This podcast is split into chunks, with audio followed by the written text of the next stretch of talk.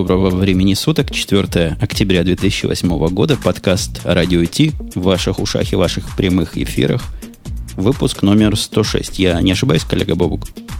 Да, выпуск номер 106, и вот эти начальные звуки всегда вызывают у меня желание спросить, что это было.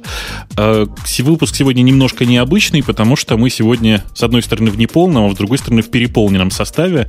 А, вот тот голос, который вы слышали в самом начале, это Умпутун из Чикаго. Меня действительно зовут Бобук, а еще у нас есть целых два гостя, или правильнее, наверное, сказать, гость и гостья. Это совершенно так. Одного из гостей тут все слушающие уже знают, потому что, по слухам, он у нас был раз 10 в подкасте, ну, фактически раз 5. Но у него раз за два считается. Это Росновский, он же Артем, он же из небезызвестного подкаста его же имени. Артем, ты с нами? Доброго всем вечера. Здравствуйте, я здесь. Он здесь. Скажи, Артем, ты поддерживаешь позицию Умпуту на тебя раз 5? Меня раз 10. Лучше раз 10. Ну, то есть минимум еще 5 раз ты должен прийти к нам в студию. А еще у нас есть... Э, да, еще у нас есть э, гостья, которую мы тут все, кроме э, Жени, слышим первый раз, я так понимаю. И сейчас вот Женя будет ее красиво и очень привлекательно представлять. Я вам перед тем, как к самому приятному перейду, к представлению гостя, скажу вот этот звень, который вы, видимо, слышали в ваших наушниках, это не просто так звень. Это Дима Зянки после пьянки спрашивал, приходить ли на после шоу. Я сказал, приходи, и после этого выключил звенелу. Так что, возможно, таки придет. Возвращаясь к гости, гость у нас, гости у нас, ого, какая гостья. Восходящая звезда российского женского подкастинга. Как я тебя, Маринка, представил? Достойно? Ну, скорее украинского, конечно. Я все-таки к России имею такое непосредственное отношение. Ну, я из Киева, да, всем привет. Я не Аляпка сразу говорю, и не Анфиса Чехова. И сиськи в студию не будет. Подождите, подождите. Украинского подкастинга я, в принципе, имею в виду подкастинга, говорящим на русском языке, со, ну, да, со своей да. великорусской позицией. А ты ничего против не хочешь сказать, что восходящая звезда всего лишь женского подкастинга? Почему ты по этому поводу не возмущаешься? Так это наоборот очень приятно, на самом деле, потому что женского подкастинга не так уже много, и быть восходящей звездой именно этого рода подкастинга очень приятно и, и нормально, я думаю. Артем, а. а тебе не кажется, что я шовинизмом здесь занялся? Да, конечно. Про ваш шовинизм ходят легенды, господа, и было бы странно, если бы ты им сейчас не занялся. Да-да-да. Кстати, о шовинизме. Марин, скажи, пожалуйста, когда вы рассчитаетесь за газ? Ой-ой-ой, у нас же у премьера самолет президент забрал, поэтому я даже не знаю, когда она к вам долетит, в принципе. Понятно, то есть деньги уже высланы, они летят самолетом. Э, ну, мне кажется, да. Мне кажется, что мы с, с представлением немножко затянули. У нас такой вагон тем сегодня. Я, как обычно, вижу их первый раз в жизни, но прямо вот, прямо, я не знаю, грузите апельсины в бочках. Вы помните, был такой известный анекдот, что когда один раз это случай, когда два раза это не помню что, а три раза это уже тенденция – у нас наблюдается явная тенденция. Третий выпуск подряд мы начинаем, собираемся начать наш разговор. Не поверите, с чего? С того, что, в общем-то, с нашей точки зрения, я думаю, я за всех скажу смело, от хай-тека не так, чтобы близко, а именно с телефонов – и тем более это интересно, что среди нас, в общем, экспертов в телефонной области как бы нет и никогда особенно не было. Э, нас, по-моему, ну не знаю, раз 50 уже точно пинали за то, что мы рассуждаем на телефонные темы. Ну, кажется, запретить нам это довольно тяжело. Э, ну, когда нам незнание темы мешало на эту тему поговорить? Речь идет о том, что Nokia выпустила нечто, что было известно всем до этого в интернете как Tube. А теперь настоящее название Express Music. Некое устройство, которое наверное, может и звонить. Ну и, судя по внешнему виду, оно еще и фотографировать, кажется, должно. У меня сразу вопрос к гости. Устройство на вид мне показалось очень женским. Как женский взгляд ну, на да. такую штучку? Ну, внешне выглядит, конечно, да, именно по-женски, э, но э, по тем картинкам, которые мы, собственно, можем видеть, э, то мне не нравится, например, экранчик. Он мне кажется довольно глянцевым, и я думаю, что на нем видно будет слабо что-то. Мне уже на нем Но видны, по размерам женский, да. Мне уже на нем видны сразу отпечатки пальцев. Вот что удивительно, в этих обзорах, которые люди делали, видимо, с целью продвинуть этот телефон, почему-то уже видны отпечатки пальцев или отпечатки морд, которые туда при, притыкаются. Коллега Росновский, ты там молчишь, как рыба в лед. Ты у нас против айфонов, я слыхал, и хочешь на что-то его поменять. Это не совсем так, но я что, я за этой Nokia, в принципе, посматривал, посматривал довольно давно, но после того, как появились ее фотографии, все классно, классно. Она действительно, она похожа на iPhone, у нее там э, мало кнопок, все здорово, но рядом с ней на одной из фотографий лежит стилус. Стилус, господа, 21 да. век, стилус. По-моему, это смешно. Я не понял. Ты хочешь сказать, что когда космические корабли бороздят простор, просторы Большого театра, э, стилусов быть уже не должно, да? Нет, конечно. Но это не серьезно. Ну, слушайте, но э, мультитач и вообще тач-скрин, мне кажется, это наше все. Уже Нет, давно. Ну, подожди, а если я Ты... тебя прерву и вот таким вопросом, не в бровь, а в глаз? А попробуй чего-нибудь мультитачем своим любимым, на своем же, видимо, любимом айфоне написать. Написать рукописно пальцем. Ну, э, рукописно написать действительно это будет, наверное, не лучшим вариантом. Я, в принципе, пробовал это, действительно, не, не, не очень удачно. Вот, но я так понимаю, что он здесь приложен не для того, чтобы писать. Мне кажется, что он используется как официальное стандартное устройство тынь-тынь-тынь тыканье. Ну, там есть еще одна тыканье штуковина, вот эта треугольненькая такая, бирюзового цвета. Nokia на ней написано. Я думаю, ей, в принципе, тоже тыкать можно довольно так, удобно. Я вас попрошу, эта вот тыкалка называется вообще у нормальных людей медиатор и предназначена для того, чтобы играть на гитаре. Я вот тоже я хотел по внешним... сказать. Да. Представляешь, можно я... играть на гитаре, не снимая айфона этого, Nokia, то бишь, с руки.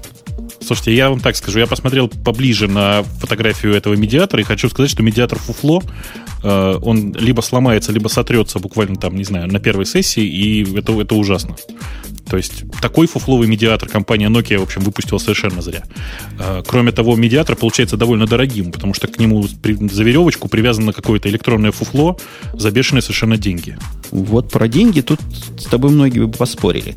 Тут вообще трудно сказать, насколько он дорог и насколько дешев, зависит от того, с чем сравнивать. Как я вижу из статей, Nokia пытается позиционировать такой low-end телефон вот для тех, кому надо музыку слушать, иногда принять или отослать звонок. На самом деле устройство вполне, вполне, вполне. То есть вся функциональность, которую мы привыкли видеть в айфонах, тут теоретически представлена. Там тебе и GPS, и всякие другие связи, трехмегапиксельная камера зачем-то, даже две камеры. Со вспышкой.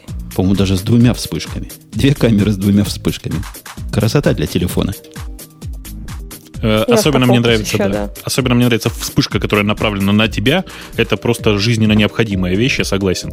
У меня вообще просто мечта такая, знаете, вот сделать такое специальное устройство, которое носить специально на лбу, и если кто-то вспыхивает тебе вспышкой фотоаппарата, вспыхивать ему в ответ. Причем желательно поярче так. И вот это просто то, что надо. Да. Не, ну серьезно говоря, смотрите, очень достойный телефон. Я на него смотрю как на телефон, который еще может и музыку играть.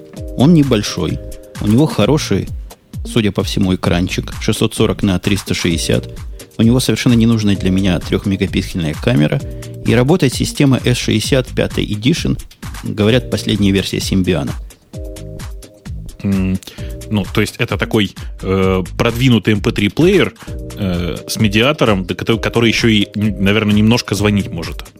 Я, а где я, струны? Струны я не вижу, вставляются струны. Он. Гитара отдельно. Гитара а, вставляется отдельно, да. Причем я думаю, что будут выпускаться и Russian Edition, который рассчитан под игру на балалайке, потому что медиатор, в принципе, такой кондовый и, наверное, под балалайку тоже подходит. Не, ну я бы мог, конечно, услышать все вот эти наезды от Росновского, потому что ему все плохо, он все хает, и ему вообще в России жить тяжело. Мог бы услышать от Маринки, потому что она из страны для вас потенциального противника, чтобы она вам хорошее сказала. Но от тебя, Бобук, вот человека, который от Nokia фанатеет, как я просто удивлен. Как у тебя язык повернулся? Ну, язык повернулся легко, я могу его повернуть в эту позицию еще раз. Э, дело в том, что это устройство, которое совершенно непонятно на кого нацелено. Если оно нацелено на молодежь и подростков, то, ну, я не очень понимаю, как бы, почему люди рассчитывают, что это молодежь и подростки будут покупать музыку. А вы понимаете, да, что на самом деле цена дотационная. То есть вы смотрите на цену примерно там в 300 долларов, э, понятно, что в эту цену заложено еще там 10-15 композиций, которые человек покупает э, в, собственно, в нокиевском же теперь этом модном э, интернет-сайте. Я до сих пор забываю, как он называется. А если же говорить, в общем, об этом как устройстве для, ну, для всех, да, там не, не для узкой молодежи, для, которая увлекается музыкой, а для всех подряд, то кажется, что здесь слишком много всего. То есть зачем все это? Ну, потому что молодежь, она продвинутая. Давайте про цену поговорим, потому что цена – это одна из его м- козырных карт. 227 долларов американских оно стоит, будет стоить в Америке, потому что будет оно продаваться в Европе, я не знаю про Америку, но в Европе в конце этого года.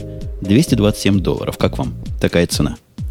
Ну, по американским стандартам, конечно, классная, но у нас оно реально будет э, не меньше 400 стоить в Украине, по крайней мере. А у нас там, кстати, давайте я вас перебью. Тема была, сколько стоит у вас iPhone. У вас, я имею в виду, в О. России, где-то там в конце.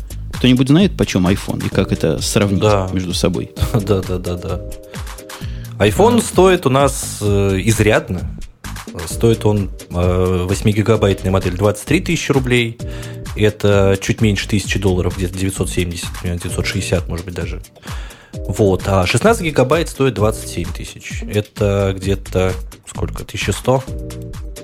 Ну, типа того. ну, да? только- А- арифметика говорит в 2, в 3, в 4 раза дешевле. Это Nokia вполне может быть. Ну, да, но только это Nokia, она, вы понимаете, да, она Solus Century, она с- действительно со стилусом, она с довольно э, морально устаревшим Симбионом. Я, я действительно люблю Симбион, но просто надо понимать, что это не полноценная операционная система. Не такая, как э, вот этот самый мобильный Mac OS X. Э, это устройство, которое очень-очень нишевое, как мне кажется. Оно рассчитано действительно вот на, на, на молодежь, которая любит слушать музыку. Но тогда зачем ей такой здоровенный экран? Вот расскажите. Ну, как зачем? Смотреть видеоклипы? Зачем ей GPS? Зачем ей Wi-Fi? Я читал сильную критику по поводу того, как неудобно этим веб-браузером, этим, с позволения сказать, поделием пользоваться. Народ плюется и ругается и привносит это как основной недостаток. То есть коммуникатор, он, в принципе, и коммуникатор, наверное, но вот по интернету ходить им не очень удобно. А, Я так понимаю, что главное, для чего там нужно вообще, ну, нужен Wi-Fi, это для того, чтобы заходить на вот этот самый Ovi.com э, от э, компании Nokia и скачивать оттуда музыку. Больше он ни зачем не нужен там. Поэтому, конечно же, Wi-Fi там понятно зачем. Э, Зачем там GPS? Ну, потому что чипы GPS сейчас просто совсем-совсем дешевые, и Nokia встраивает их в каждый телефон. То есть сейчас, я не знаю, у Nokia там телефонов не самой нижней ценовой линейки, которые без GPS. Э, microSD-шный слот еще раз подтверждает, что, в общем, это, это MP3-плеер с, с экраном и GSM-модулем. А, а вам что, microSD слот не нравится? Там 8 гигабайт идет в комплекте, и самая большая карточка, которую сегодня продают за разумные деньги, 16 гигабайт. Разве было плохо, если бы в айфоны такое можно было бы вставлять? Ты знаешь, я как-то я просто понял, что я и раньше-то не особенно пользовался карточками. Обычно э, во, всех моих Nokia была там при покупке телефона вставлена карточка какая-нибудь, там на гиг, на 2, и мне ее хватало выше крыши. У меня сейчас на айфоне за- занято 5 примерно гигов. И А что у меня на айфоне еще, занято знаю. 16 гигов. Если бы можно было бы еще 16 занять, нашел бы ч- куда-то залить-то. Я бы. Да не, ну э, понятно, что это, наверное, скорее плюс, что можно действительно вставить другую карточку, и просто я не умею этим плюсом пользоваться. Это я такой неправильный. Э, Тем не менее, ну давайте все дружно уже там согласимся со мной очень умным, что это просто MP3-плеер с возможностью Ну да. Это Ну всё, MP3 это- плеер, но у него сенсорный экран. Хотя сенсорность экрана тоже немножко отсталого вида. Он на нажатие реагирует. То есть говорят, что и случайно нажать можно, и, и вообще и не только пальцем, и не только нажать, но и провести. Короче говоря, экранчик в смысле сенсорности, по-моему, подкачал немножко. Э, Меня, знаете, что в нем очень, очень порадовало? Я смотрю на интерфейс, который здесь нарисован местами в разных местах, и интерфейс, например, ввода текста, он настолько похож на тот интерфейс, который э, делали для Майма, для вот этих самых планшет, интернет-планшетников, э, что прямо становится приятно, и ты чувствуешь, что э, там прогресс потихонечку идет, что это не, не совсем уж устаревшее устройство, и люди там двигаются куда-то так такими медленными-медленными, но понятными шагами, по, по крайней мере. А у меня вопрос ко всем. Вот я смотрю на его основную картинку, тут изображено сверху меню, э, индикатор приема, справа батарейка, все в порядке. Что мне непонятно, зачем там внизу кнопка Exit, куда, собственно, выходить, и почему там должна быть на главном экране кнопка Options. Какие такие options нам нужны, что под рукой всегда должны быть? Что за странный Может, юзабилити? э, ну, я думаю, что Exit это может выход там в MP3 плеер, который сейчас играет, или в какую-либо галерею, а Options, да, бог его знает, может Я типа насколько- как View, вид. Позвольте, это не, не главный экран, это экран меню. То есть это вот эти вот все картинки, календарь, контакты и все прочее появляется. Это же Symbian обычный, он появляется после того, как нажать кнопку меню. А Exit это как раз выход в нормальный экран, который выглядит э, на картинке, она у нас где-то уже ближе к концу, вот в нашем списке. Э, и у нее там сзади какой-то какой-то фоновый рисунок. Ужасно похоже на Windows Mobile, вот стартовый экран. Да-да, я, он, по-моему, понимаю, да. о чем ты говоришь. А странный у них стартовый экран. Стартовый экран целиком, мне кажется, повторяет э, то, что называется Today в Windows Mobile, то есть первую, первую вот эту страницу. А чего, чего тут удивляться? Мне кажется, что да, со временем все придут именно к такому стартовому экрану, э, просто потому что это такой же стандарт де-факто. Все привыкли к э, Windows Mobile Today, и в Symbian очень давно уже продвигается именно такой первый экран размер. Я повторюсь еще раз, последняя картинка меня с этим телефоном, со всеми его недостатками просто примеряет. Измученный большим размером айфона, гляжу на эту штучку. Красота. Если бы эта фиговина была прикована как-то, каким-то образом можно было прикрутить к iTunes Music Store и к этой любимой мною синхронизации, возможно, взял бы. Не то, что возможно, взял бы, не задумываясь. Я думаю, что если постараться, то прикрутить можно. Если этого не сделано уже из коробки, то наверняка можно что-то придумать. То есть ты говоришь идти в очередь и брать? Я думаю, что нужно подождать первых э, там, отзывов от реальных покупателей на, на тему того, как он живет с маком вообще. А после этого действительно брать, покупать. И другое дело, что ну, ты понимаешь, да, что ты по, по сути, получается, переплачиваешь, потому что в цену этого устройства входит сколько-то там композиций с э, Овиком. Но, тем не менее, цена невелика. Мы уже говорили, 200, сколько, 40 долларов денег.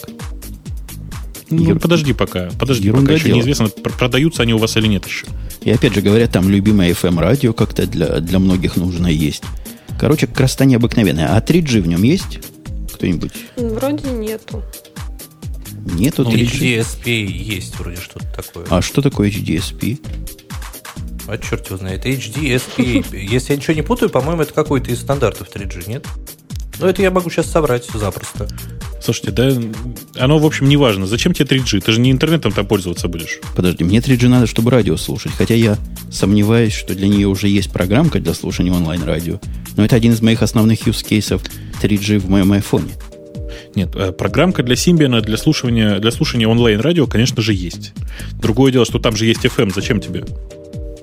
Ну, вот. Говорят, что есть там 3G. Да, нам в чате говорят, угу. что... В чате, да.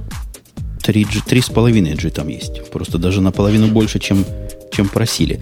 Но я думаю, мы про этот телефончик сказали все, что могли сказать. И мнения наши разделились. Некоторые хотят купить, некоторые наоборот и даром не возьмут. А вот мнение о том, что Apple грозится закрыть свой онлайн-магазин iTunes. Насколько вам оно близко и насколько оно вас пугает? Ну, я же... Меня особо... Да, я говорил да, неоднократно. Говори. Да, я не говорил, говорил неоднократно. Не читайте по утрам советских газет. Ну, что такое грозится закрытие онлайн-стор? Онлайн -стор? ну, что прям? Вы читали же все статью, мне кажется. Ни, ни о каком закрытии прямо сейчас речи не идет. Речь идет о том, что... Эм, скажем так, э, американское законодательство в очередной раз влезло немножко не в свое дело. Я могу ошибаться. Ошибаешься. Я категорически, я категорически против разнообразных закрытий iTunes Store, потому что у меня там на счету еще 3 доллара 86 центов. А. Я думаю, вот когда что... их потрачу, пусть закрывают. Что они правильно возмущаются, на самом деле я бы тоже возмутилась, если бы мне э, прибыль шла ровно такая же от того, что я там выкладываю, ну, со стороны iTunes, такая же, как я бы выплачивала те же 15 центов музыкантам. То есть получается, что а, то, что я предоставляю этот сервис, и то, что я пытаюсь что-то хорошее сделать и как-то продавать, оценивается в такую же цену, как э, отчисление на авторские права музыкантам. Ну, если посчитать. Ну, собственно, речь-то, я верну всех к телу, идет о том, что CRB, довольно мощная организация влиятельная Copyright Royalty Board, они определяют, сколько выплачивать этих самых роялти. То есть, э, как это роялти по-русски сказать? Кто там понимает? Ну, они, они определяют, сколько э, денег нужно выплатить за каждую композицию музыканту. То есть тому, тому человеку, Право, который... Скорее правообладателю. Да, правообладателю, да, правообладателю, конечно. Вот. И это, эту, эту фи, эту выплату собираются увеличить за кажд, с каждой композиции с 9 до 15 центов, как сказала Маринка. А iTunes говорит, для нас это полнейшие кранты, цена в 99 центов для нас это святое. Менять мы не будем, не хотим и вообще – это основополагающий камень нашего магазина, что любое можно купить дешевле за доллар. Поэтому нам придется самим это компенсировать, и после этой компенсации не останется денег ни на что. Просто вылетим в трубу. Вот о чем и говорит Apple. Не, ну, э, самая, самая эта большая проблема заключается в том, что большая часть, просто львиная часть э, этих 99 центов уходит в рекординг-лейблы, то есть в те компании, которые занимаются звукозаписью, собственно, этих самых музыкантов. Э, Э, здесь называется цифра в 70 центов, которые э, уходят в звукозаписывающие компании. Я так понимаю, что на самом деле от композиции к композиции она разнится, и там есть чуть-чуть более гуманные цены. Но тем не менее, представляете, да, человек вы платите 99 центов за композицию, из них 70 уходит компании, которая тупо просто записала эту песню. Не, вот а... я не понимаю. Вот, вот давайте mm? на этом части остановимся. Что значит тупо записала? Это не просто сервис по записи, это сервисы по раскрутке в том числе. И про продвиж... Зачем тебе надо такая компания, которая тебя так дорого записывает? Пойди, найми звукозаписывающую студию на час, на два, запиши, что хочешь, обработай. Ну, все правильно. Только нужен ли такой дорогой звукозаписывающий лейбл, скажем, я не знаю, Мадонне? Э, ты меня в тупик Мадонна, поставил. Мадонна сама кого хочет запишет, я думаю. Ну, себя в том числе. Тем, тем не менее, она по, у нее по-прежнему, вы поймите, у нее по-прежнему тот же самый контракт, который она подписала, там, не знаю, 10, 15, 20 лет назад. А, и точно так же деньги там от ее звукозаписей в такой же процент, в таком же процентном соотношении уходят в записывающий лейбл. То есть это просто реально бешеные бабки. А вот что и, касается да. вот этих инди. Инди как? Как они инди? Они все в карман себе кладут? Э, инди, в смысле, те, те кто, у, у кого нет никакого звукозаписывающего лейбла, да, у них все идет в, в карман, но только денег получается сильно меньше, ты же понимаешь. Потому никакой что рекламы. Не раскручивает. Да, да, да, никакой ну, рекламы, никакого никакого пропихивания на радио, на ТВ. Э, я не знаю, получается ли сильно меньше или не сильно меньше, ну вот, я не знаю, Radiohead ставила эксперименты, э, System of the Down говорят, ставили что не намного меньше у них. То есть ну, они, в принципе, довольно приличную сумму заработали. У раскрученных уже, э, там, у раскрученных, э, как это сказать-то, у раскрученных групп, что ли, или у раскрученных исполнителей, конечно же, не сильно, небольшая разница. Они еще очень долго будут катиться на, там, на, том, на том количестве фанатов, которые у них уже есть. Им действительно после какого-то момента уже совершенно невыгодно иметь дело с звукозаписывающей компанией. Тем не менее, если ты начинающий исполнитель, то, конечно же, тебе деваться просто некуда. Если ты хочешь быть э, независимым музыкантом, морально будь готов к тому, что ты будешь голодным независимым музыкантом. Коллега Росновский, тебе не кажется, что в, в логике коллеги Бубука есть какое-то противоречие?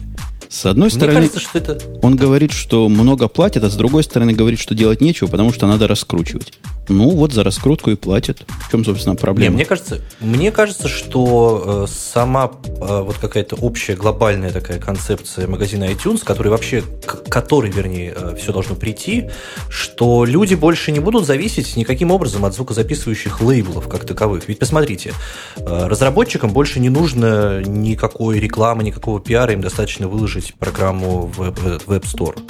Э, если ты, допустим, подкастер, и ты пишешь музыку, ну, есть такие подкастеры, вот, то тебе, опять же, никакой звукозаписывающий лейбл не нужен, в гараже записал, выложил э, в этот самый, в iTunes, и люди там себе качают, скачивают. Э, и мне кажется, что следующим этапом, ведь Mac как таковой, э, тот же, та же программа GarageBand, она позволяет все это сделать, записать песню, э, свести ее, все, то есть всю, весь полностью процесс завершить, и следующим этапом будет возможность выкладывать эту песню за деньги. То есть добавлять именно в магазин iTunes. Мне, по крайней мере, так кажется. Я вообще считаю, что лейблы, они именно тем, тем и занимаются, что они наживаются исключительно только этим. Что они наживаются на людях, которые, в общем, креативят какую-то, создают музыку, создают что-то новое.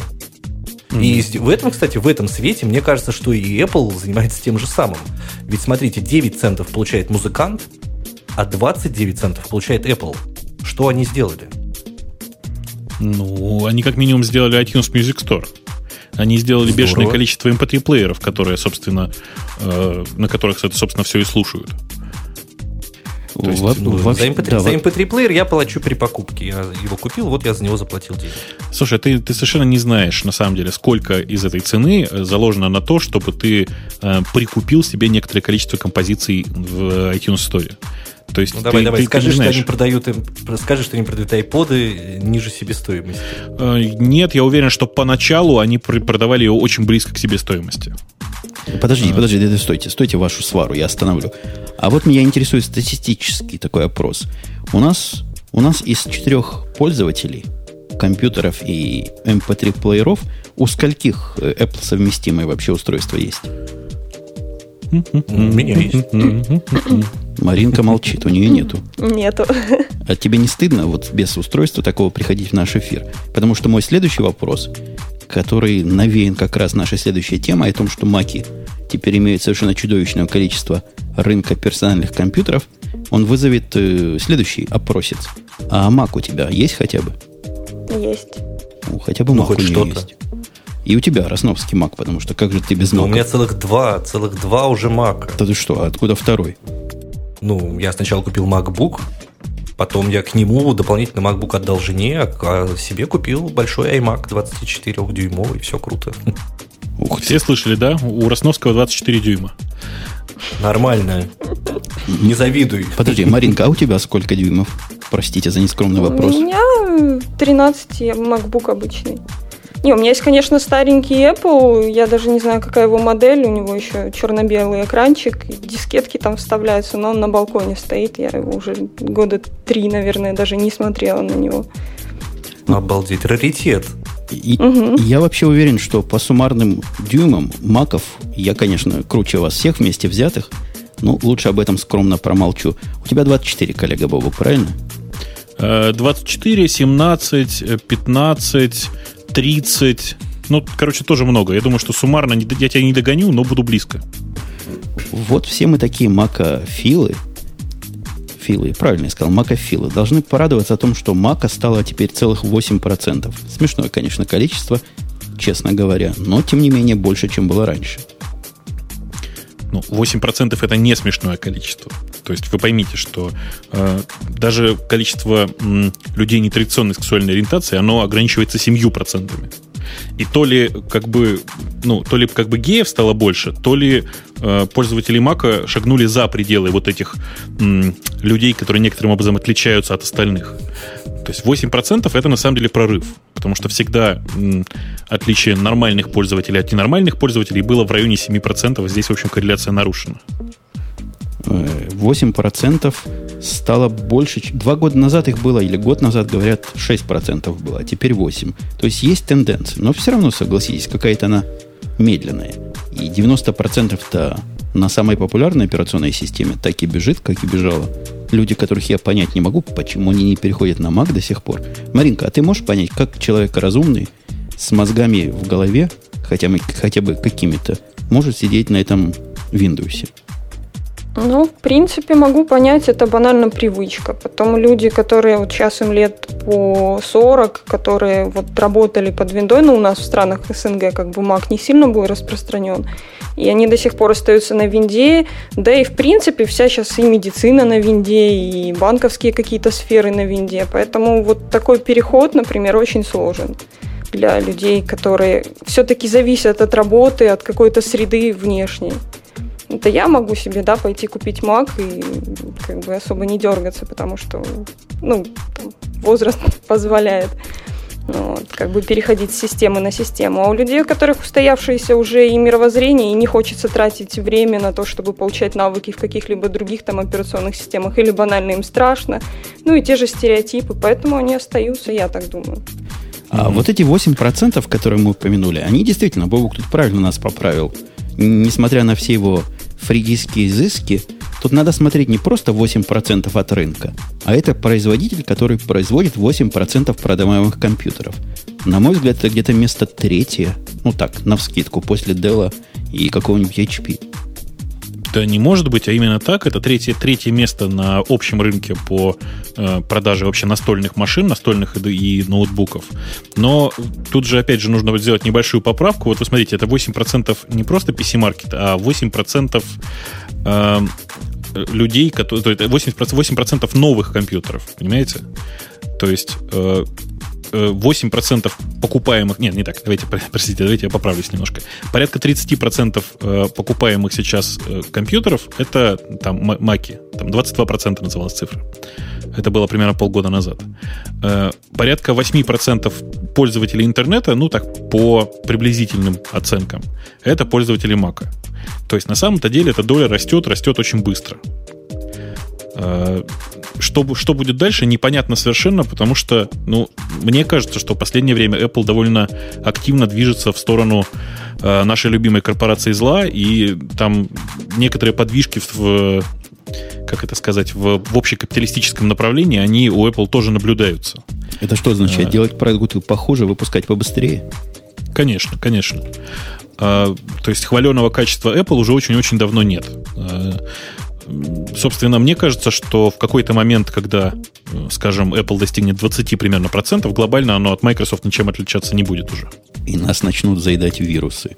Мне кажется, Mac сделал, Apple сделал, простите, хороший шаг, когда начал продавать свои устройства не в каком-то затрапезном CompUSA. Раньше они и там продавались, вне Apple магазинах, но и в Best Buy. Best Buy, это я вам должу, в Америке, ого-го, какая сеть – и теперь во всех безбаях, которые вокруг меня, тут на расстоянии 10 миль, есть отдел маков.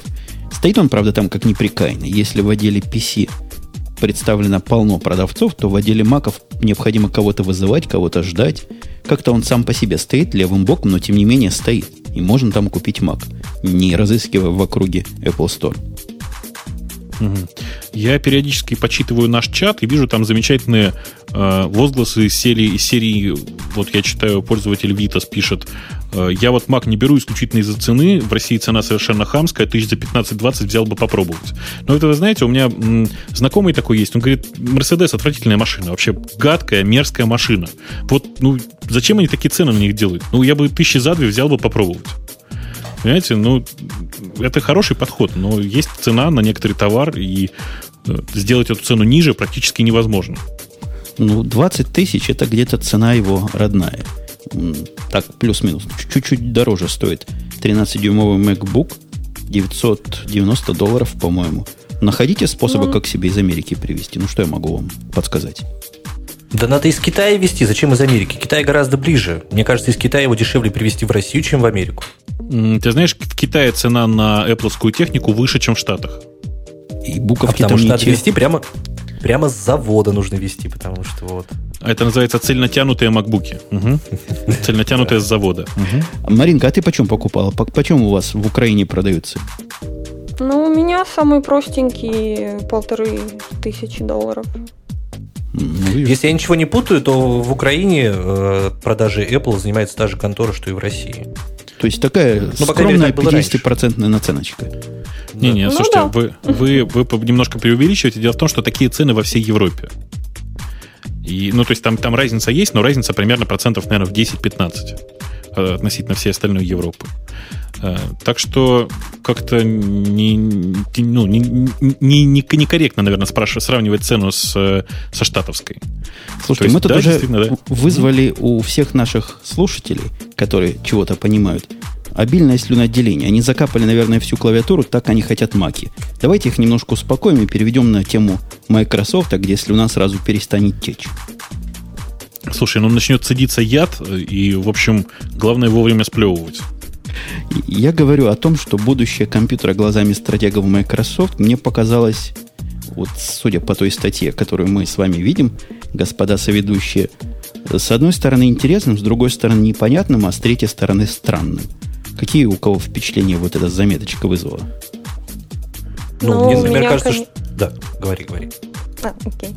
А, я когда прочитала, ну, естественно, первая реакция это смех, просто от э, того, что там рассказывалось. Потом я попробовала попользоваться некоторыми вещами, которые там описывают, которые они хотят возводить, да, как на, на пьедестал э, тех новых технологий, которые они видят в будущем, там тот же Windows Live и так далее. Но мне настолько смешно было, что я, наверное, минут 15 не могла оторваться от этого сервиса, в принципе. И э, от, с истерическим, как бы, довольно смехом, ну, бред бредом, на самом деле. То есть то, что э, технологии, там, интернет-сервисы, они все больше и больше будут внедряться, как бы, в такую офлайновую жизнь, это понятно. То есть все больше и больше будет э, к сети сводиться, но тем не менее то, что они гнут именно в свою сторону палку, это ну смешно. Подождите, дайте пока дальше не пошли критические отзывы, давайте скажем пару слов, о чем, собственно, речь. Речь, собственно, о том, что они объявляют о новой стратегии, которая называется Soft плюс сервисы. Вот это название и объяснение стратегии о том, что офлайн в онлайн и онлайн в офлайн, и совмещать все это непонятно. И они специально не объясняют, говорят, как же мы объясним, вам тогда будет неинтересно, когда мы это выпустим. Какие, коллега, у тебя, Бобук, э, предположения? О чем, собственно, они говорят? Да я думаю, что они нагнетают тумана вокруг просто банального развития платформы Windows Live.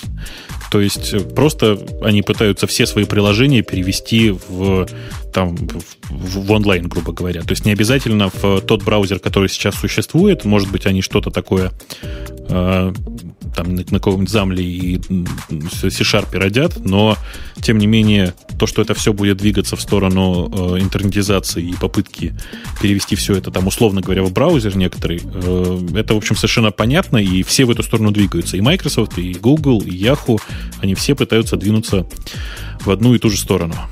А ты, коллега Росновский, тоже так понял? Потому что я понял Мне совсем вообще... иначе всю эту, всю эту историю.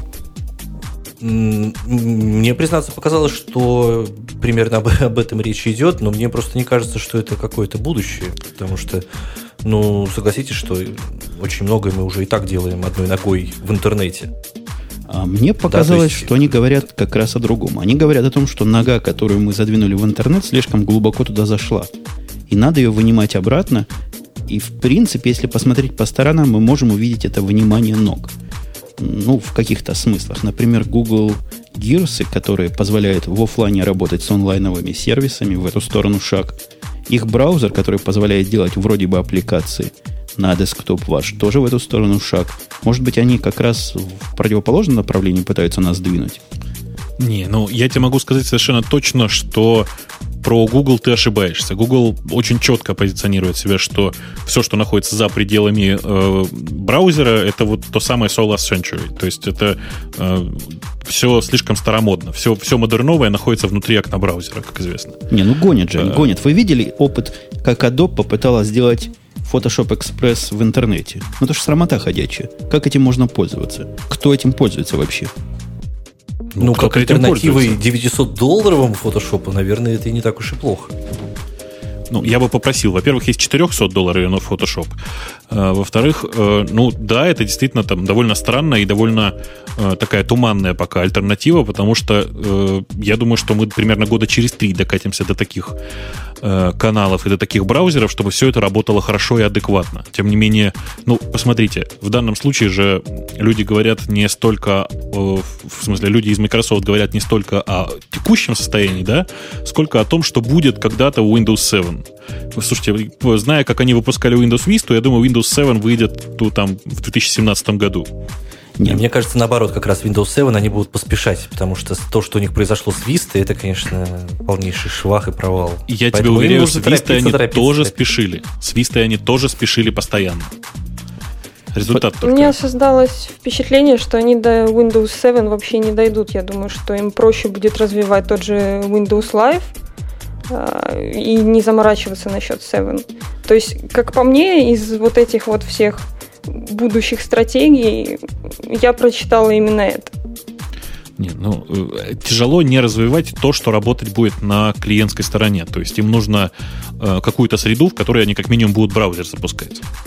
Э, и терять в данном случае свой любимый браузер в виде АИ там восьмой версии никто не собирается. Кстати, насколько я понимаю, Internet Explorer 8 должен выйти вот где-то тут, очень-очень близко. Не, ну подождите, господа, есть число таких приложений, которые я не мыслю вообще в переносе в онлайн.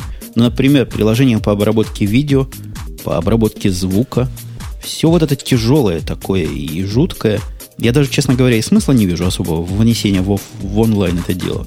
И мне кажется, ошибка выносить и фотографии было в онлайн, поэтому с Содомом вот такая... Представьте себе такой фотошоп бесплатный, э, экспресс, или как бы они хотели его назвать, который можно было бы загрузить в виде программы вам на компьютер. Неужели бы это было бы неудобнее? А черт его знает, понимаешь? Каждый раз его загружать, это же глупо и неудобно. А тут у тебя все как бы в онлайне. Ты представь себе ситуацию, что у тебя интернет работает с той же скоростью, с которой у тебя работает, например, жесткий диск. Во многих случаях сейчас уже даже это происходит. Э, в такой ситуации, конечно же, ну, там без разницы, хранится у тебя этот файл на диске или ты его редактируешь прямо там где-нибудь. Я тебе скажу больше. Представь себе идеальную ситуацию, когда у тебя э, там запись в сеть примерно по скорости такая же, как э, запись в память. Может быть, latency немножко побольше, да? Ну, тут а, не только в скорости дело, но еще и в перформансе с той стороны. То есть с той стороны при этом надо иметь практически неограниченное облако, которое сможет что угодно бесконечно быстро обработать. Ну, собственно, к этому же все и идут. Ты пойми, что все эти там компьютинг-клауды, они а, именно отсюда и взялись. Все видят это направление, все видят, что как можно тоньше становятся клиенты, как можно жирнее становится сервер, а, и как результат, в общем, бешеное совершенно количество а, ресурсов тратится на то, чтобы разрабатывать, собственно, клауд-компьютинговые такие вот вещи. Вообще-то, мы с тобой, как люди пожилые, я уж не буду к этой молодежи, к нашим соведущим обращаться, помним. Первый восход идеи сетевого компьютера и полнейший закат этой идеи. А в этот раз идея сетевых компьютеров выходит совсем на новые рельсы, и мне тоже кажется, что она вскоре закатится честно сказать, конечно же, я, я, к сожалению, думаю так же, как ты. Я думаю, что э, в очередной раз рано подняли эту концепцию клауд-компьютинга, потому что сейчас сети просто банально не готовы к тому, чтобы все это, в общем, держать на серверах и вычислять на серверах. И упирается здесь все именно в latency, в, в ощущение от программы, давайте скажем так. То есть я не перенесу, если я сейчас буду вот э, там записывать что-то в в, там, в онлайне и представим себе, что я это не сохраняю здесь у себя на диске, а отправляю куда-то на удаленный сервер. Э, latency, которое создает э, сеть сейчас, оно настолько велико, что просто меня это будет очень сильно раздражать. А, собственно, вот это вот мое состояние внутреннее, оно очень важно для того, для, для моей работы, условно говоря. Коллега Росновский, у тебя, кроме, кроме звукозаписи, все ведь в интернете. Я правильно понимаю? Да, да, и ты знаешь, я даже представляю себе, как можно было бы звукозапись реализовать в интернете. Э, вернее, как? Мы же не говорим о том, что все нужно перенести в интернет. Мы говорим о том, что не мы, Балмер, говорит о том, что будет две ноги, одна из которых в интернете, другая, значит, на локальном компьютере. И если мы, например, возьмем программу типа Final Cut Express, вот, то мы знаем, что файл проекта, собственно, всего оформления будущего видеоролика, сколько бы там ни было видео, он на самом деле маленький, он содержит некие инструкции с какой секунды, там, с какой доли начинать следующий элемент, где какие элементы должны стоять, там всякие переходы, видео туда-сюда. Вот, и мне кажется, что большие файлы, собственно, видеофайлы можно будет хранить на локальном компьютере, а вот такого рода инструкции создавать где-то действительно в интернете. И места под это дело не так много нужно.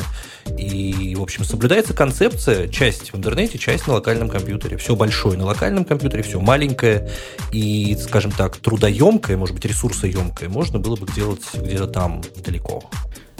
Слушайте, я вас немножко переключу на другую тему, потому что железку пришло время обсудить. И как раз железка в струю. Вы видели, какую замечательную штуку, и удивительно, что раньше никто об этом не додумался, выпустила T-Mobile. Это какую штуку? А такая кругленькая, в которой вставляется USB фиговинка. Роутер. Это... 3G. Красота. Да, это не просто раутер. Это такой переходничок между 3G карточкой Wi-Fi, но она не Wi-Fi, она 3G карточка. Переход этой карточки в Wi-Fi сеть. То бишь вы втыкаете его сюда и получаете дома Wi-Fi сеть, которая в самом деле с интернетом связана через 3G. Ты мне главное скажи, настраивается? Ты думаешь, я 3G, пробовал? Ну, Wi-Fi точка по умолчанию, я надеюсь, открыта для всех? Я думаю, она Wi-Fi как Wi-Fi, собственно. В чем Зачем бы Wi-Fi чего-то свое городить? Тут-то вся идея в том, что это гейт такой между 3G и Wi-Fi. Значит, во-первых, я тебе расскажу, что там кричат в чате, что все упало. Во-вторых, давайте я э, вот просто я, я глупый вопрос подниму. Скажи, вот это устройство, оно ведь э, для нормальных людей, да? То есть ты его берешь, втыкаешь туда свою там сим-карту 3G-шную, и у тебя все работает. Правда? Ты, ты туда втыкаешь USB модем, который купил или получил, и оно все работает, да. USB 3G а, модем. Да, я понимаю, но это просто очередной вопрос у меня. Скажите, если это устройство для домохозяек, кто его настраивать будет опять? Так оно настраивается само. Что значит настраивать? У меня карточка подобная есть. После разговора скажу, по телефону там... двухчасовому оно все само настроилось. Ну, а всякий веб, VPA, там, тролля поля нет? Не, ну какие домохозяйки про веб, VPA и тролля поля? Ну, то есть я правильно понимаю, что мой 3G будут пользовать все вокруг? Э, я не ну, знаю. сейчас твой интернет, скажи, все вокруг пользуют. Ну, Домохозяйки сейчас мой- сейчас покупают какие-то 3G, э, в смысле, какие-то Wi-Fi штуковины, да? Ну да, но Ну, только Они это... покупают и пользуются. Слушай, ты- вы, вы поймите, у нас вообще в России unlimited э, интернеты по GPRS это не самое распространенное вообще явление. То есть они появились только-только вот-вот, и то они нифига не unlimited. Не Я появились, себе не появились еще. Ну, они просто не unlimited на самом деле. Они позиционируются как unlimited, на самом деле они не unlimited. А, И я, я что, я, я просто представил себе ужасающую ситуацию, когда я поставил там точку кому-то, ничего не настроил, просто воткнул, и к утру мне, ему пришли бешеные совершенно счеты, за- счета, счета за интернет. Слушай, а от чего ты, собственно, пристал к его защите? Мы про защиту вообще ничего не знаем. Я думаю, таким же образом можно наехать на любой раутер Wi-Fi без всякой связи с его 3G. Понятия не имею, как он настраивать, настраивается вообще. Наверное, есть какой-то веб-интерфейс. Наверное, так же, как любую другую точку доступа его можно настроить. Не в этом-то его суть, что он раутер Wi-Fi, а суть, что он гейтвей. Так вот, ну да, понимаешь, у Бобук и меня- боится. да. Бобук и боится, я просто, я, как я понял, да, что ты э, получаешь обычный роутер Wi-Fi, только у тебя интернет сильно очень дорого платный. Но это не для тех, у кого платный интернет. Это для тех, у кого есть флэт план 20 чего-то тут, какой-то знак. Паундов, наверное, в месяц платишь. И пол- у меня, например, такая штука есть, у меня неограниченный теоретический план за 49 долларов в месяц. Ну, я имею в виду, не, не раутер есть, а тимобайловская карточка. Ну и ради бога, пусть качают. Хотя, говорят, там после 3 гигабайт, которые выкачали, или 30 гигабайт, они начинают с тобой связываться и спрашивать, все ли в порядке.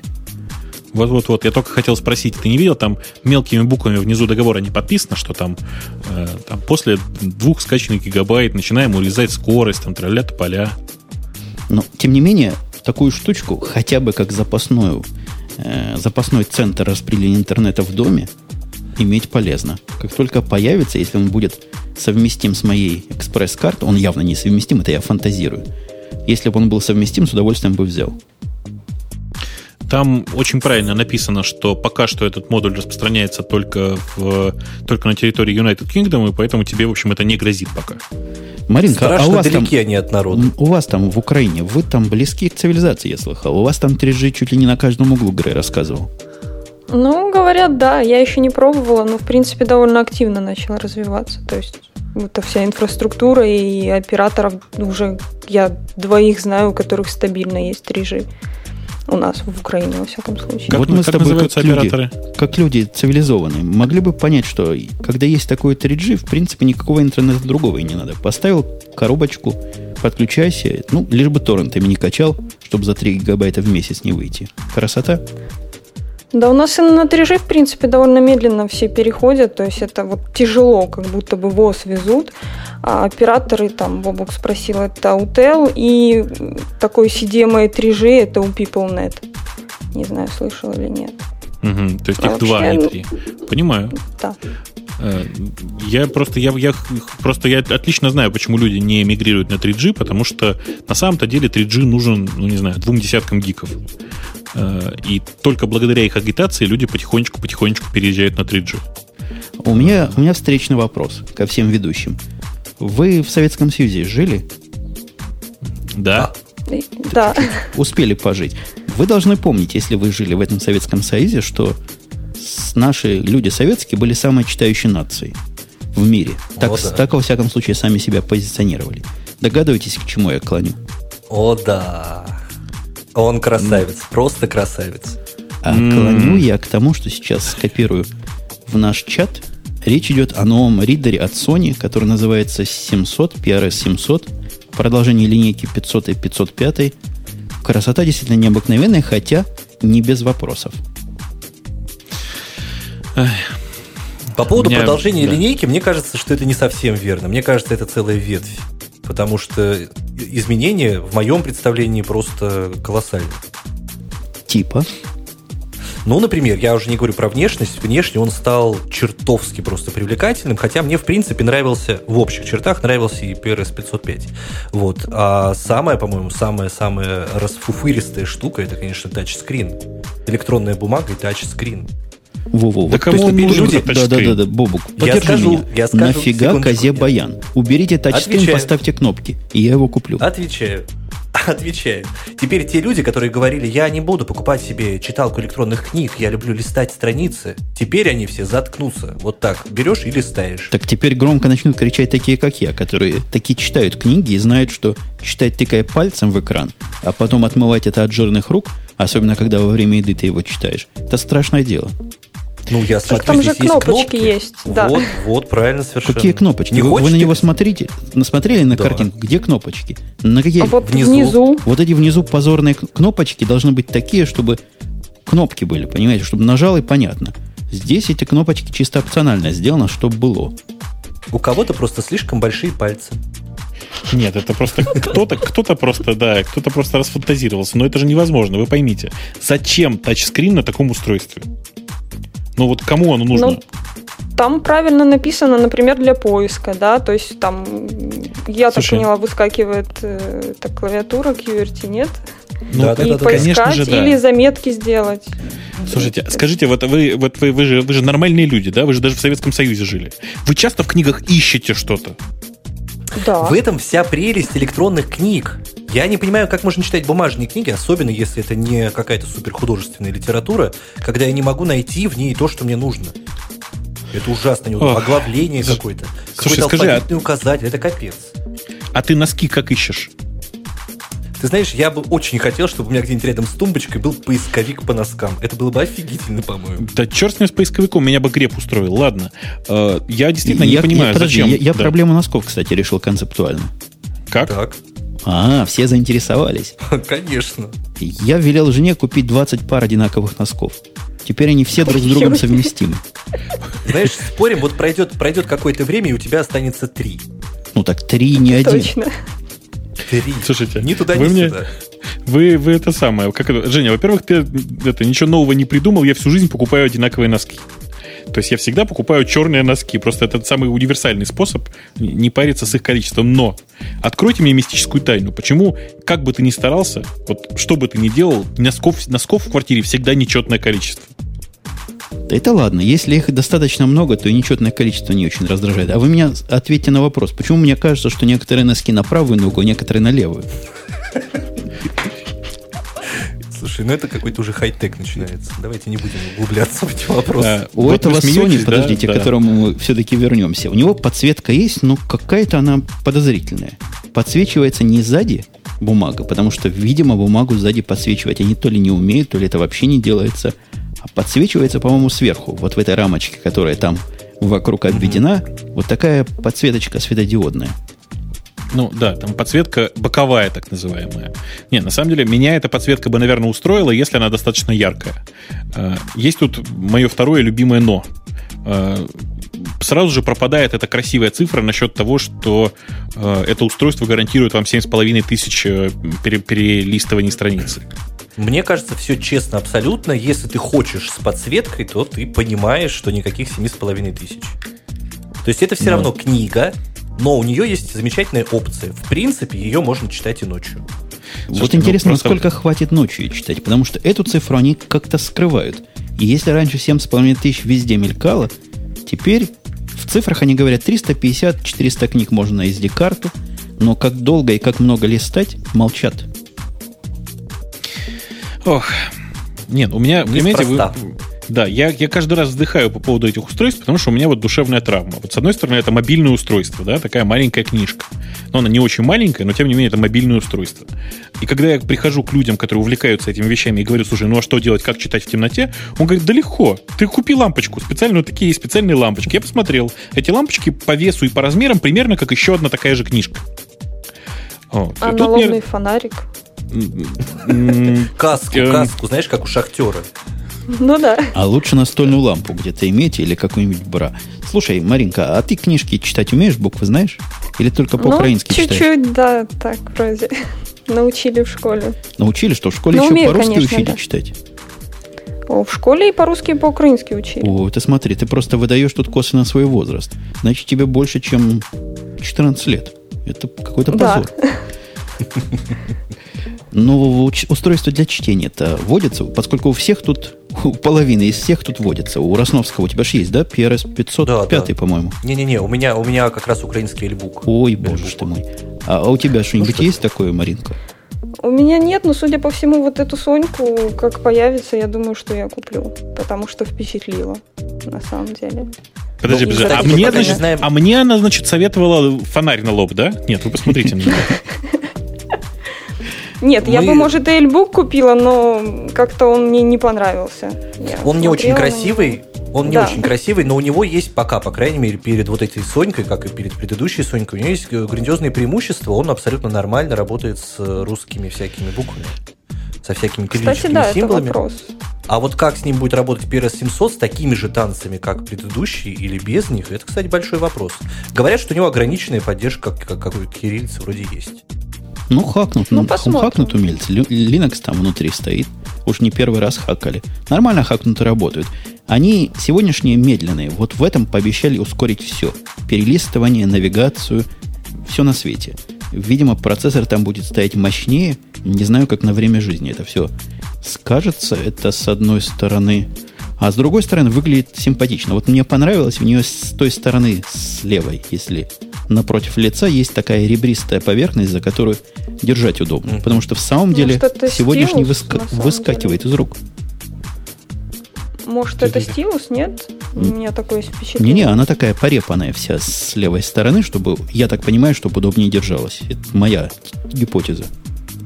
Но а она действительно выглядит слегка, слегка ребристая, да. Выглядит так.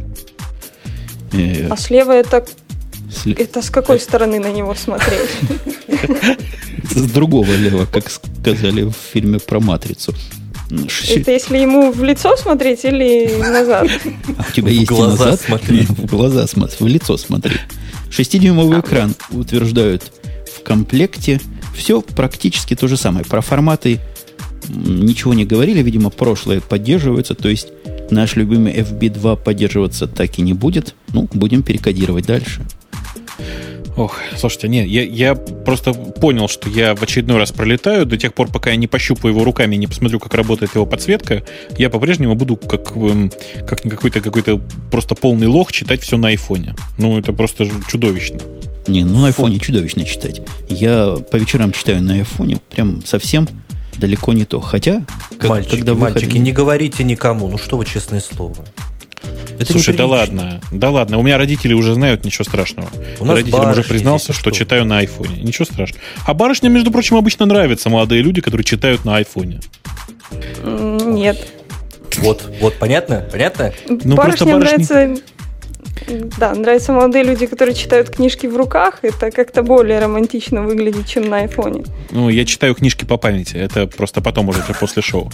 А... В прошлом после шоу он нам показал, как это делается. Не, ну бумажные книжки, представляете, трупы деревьев. Вы держите в руках труп дерева и с него читаете чего-то. Это же просто грех какой-то.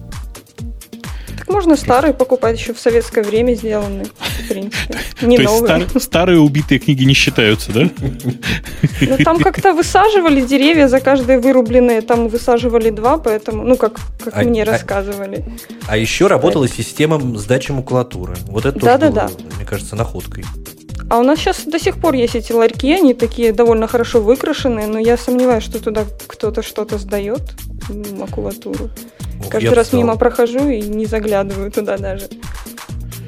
Ох. Э, давайте потихонечку двигаться дальше. Просто это замечательное устройство, оно, кажется, просто сильно подпортило мне настроение своей непонятной подсветкой, вообще непонятно зачем тачскрином. В общем, как-то я, я, я расстроился. Давайте двигаться дальше. Уберите тачскрин, и мы с Бобуком, наверное, купим. На, нас да, тачскрин да. прежде всего раздражает. А вот как тебе сообразительность местного американца? Просто просто для нового рассказки Задорнова, который залогинился на украденный ноутбук. Читали эту Нет. душераздирающую историю? Чудесно, вообще Слушай, чудесно. Угу. Слушайте, ну правильно, конечно же, Женя, ты просто неправильно подал. Просто американцы тупые. Даже воры американские тупые просто. Не могли, не, он не мог просто подумать, что после того, как ты, блин, украл ноутбук, ну переустанови ты там macOS чертям. Или что там стоял, Windows, неважно. Слушай, у меня тоже возникло впечатление, что речь идет о macOS. Как-то мы с тобой в угол загнаны. Хотя статистически вероятно, что там был все-таки Windows. Ну, статистически, наверное, да, хотя на Windows э, ремоутно довольно тяжело зайти. Да. А, собственно, история-то в чем? Какой-то житель какого-то американского городка White Plains, Хосе, а не, White Plains это город, а он Хосе Кассерис. Вот он получил удаленный доступ к ноутбуку, украденному в начале сентября. И помог полиции таким образом отыскать аппарат. Я, когда читал, как он именно помог отыскать аппарат, весь обхотался. Эм, я, я, я честно, честно хочу сказать, что я не понял, как он это сделал. То есть я понял, что э, значит, некоторый латинос по имени Хосе, э, у которого украли ноутбук, украли тоже, слушайте, ну американцы тупые, ну тупые же вообще просто. Как, как у него украли ноутбук? Он оставил ноутбук свой на машине, на крыше машины. На крыше?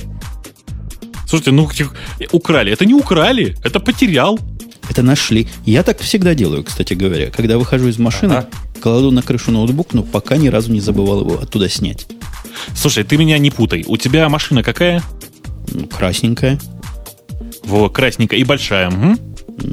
В смысле, до крыши достать земли? До крыши еще достать надо там. Точно. А это Хосе, Хосе, Хосе Кассерос. У него наверняка какой-нибудь там Hyundai Getz. Hyundai Getz. Он высокий тоже, по-моему, горбатый. Но ну, возвращаясь, собственно, к Хасеросу, он в процессе, в процессе вор... после воровства несколько раз, судя по всему, на свой ноутбук, простите, заходил, но никак не мог сообразить, как же вычислить преступника, пока этот придурок не пошел и не зарегистрировался где-то на веб-сайте. Вообще, это отдельная история. Ну, подумайте, да?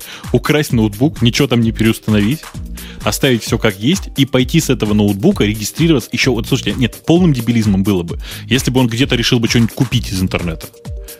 Просто со своей кредитной карточки. Это было бы вообще смешно просто. Ну, в данном случае все как-то... Да. М?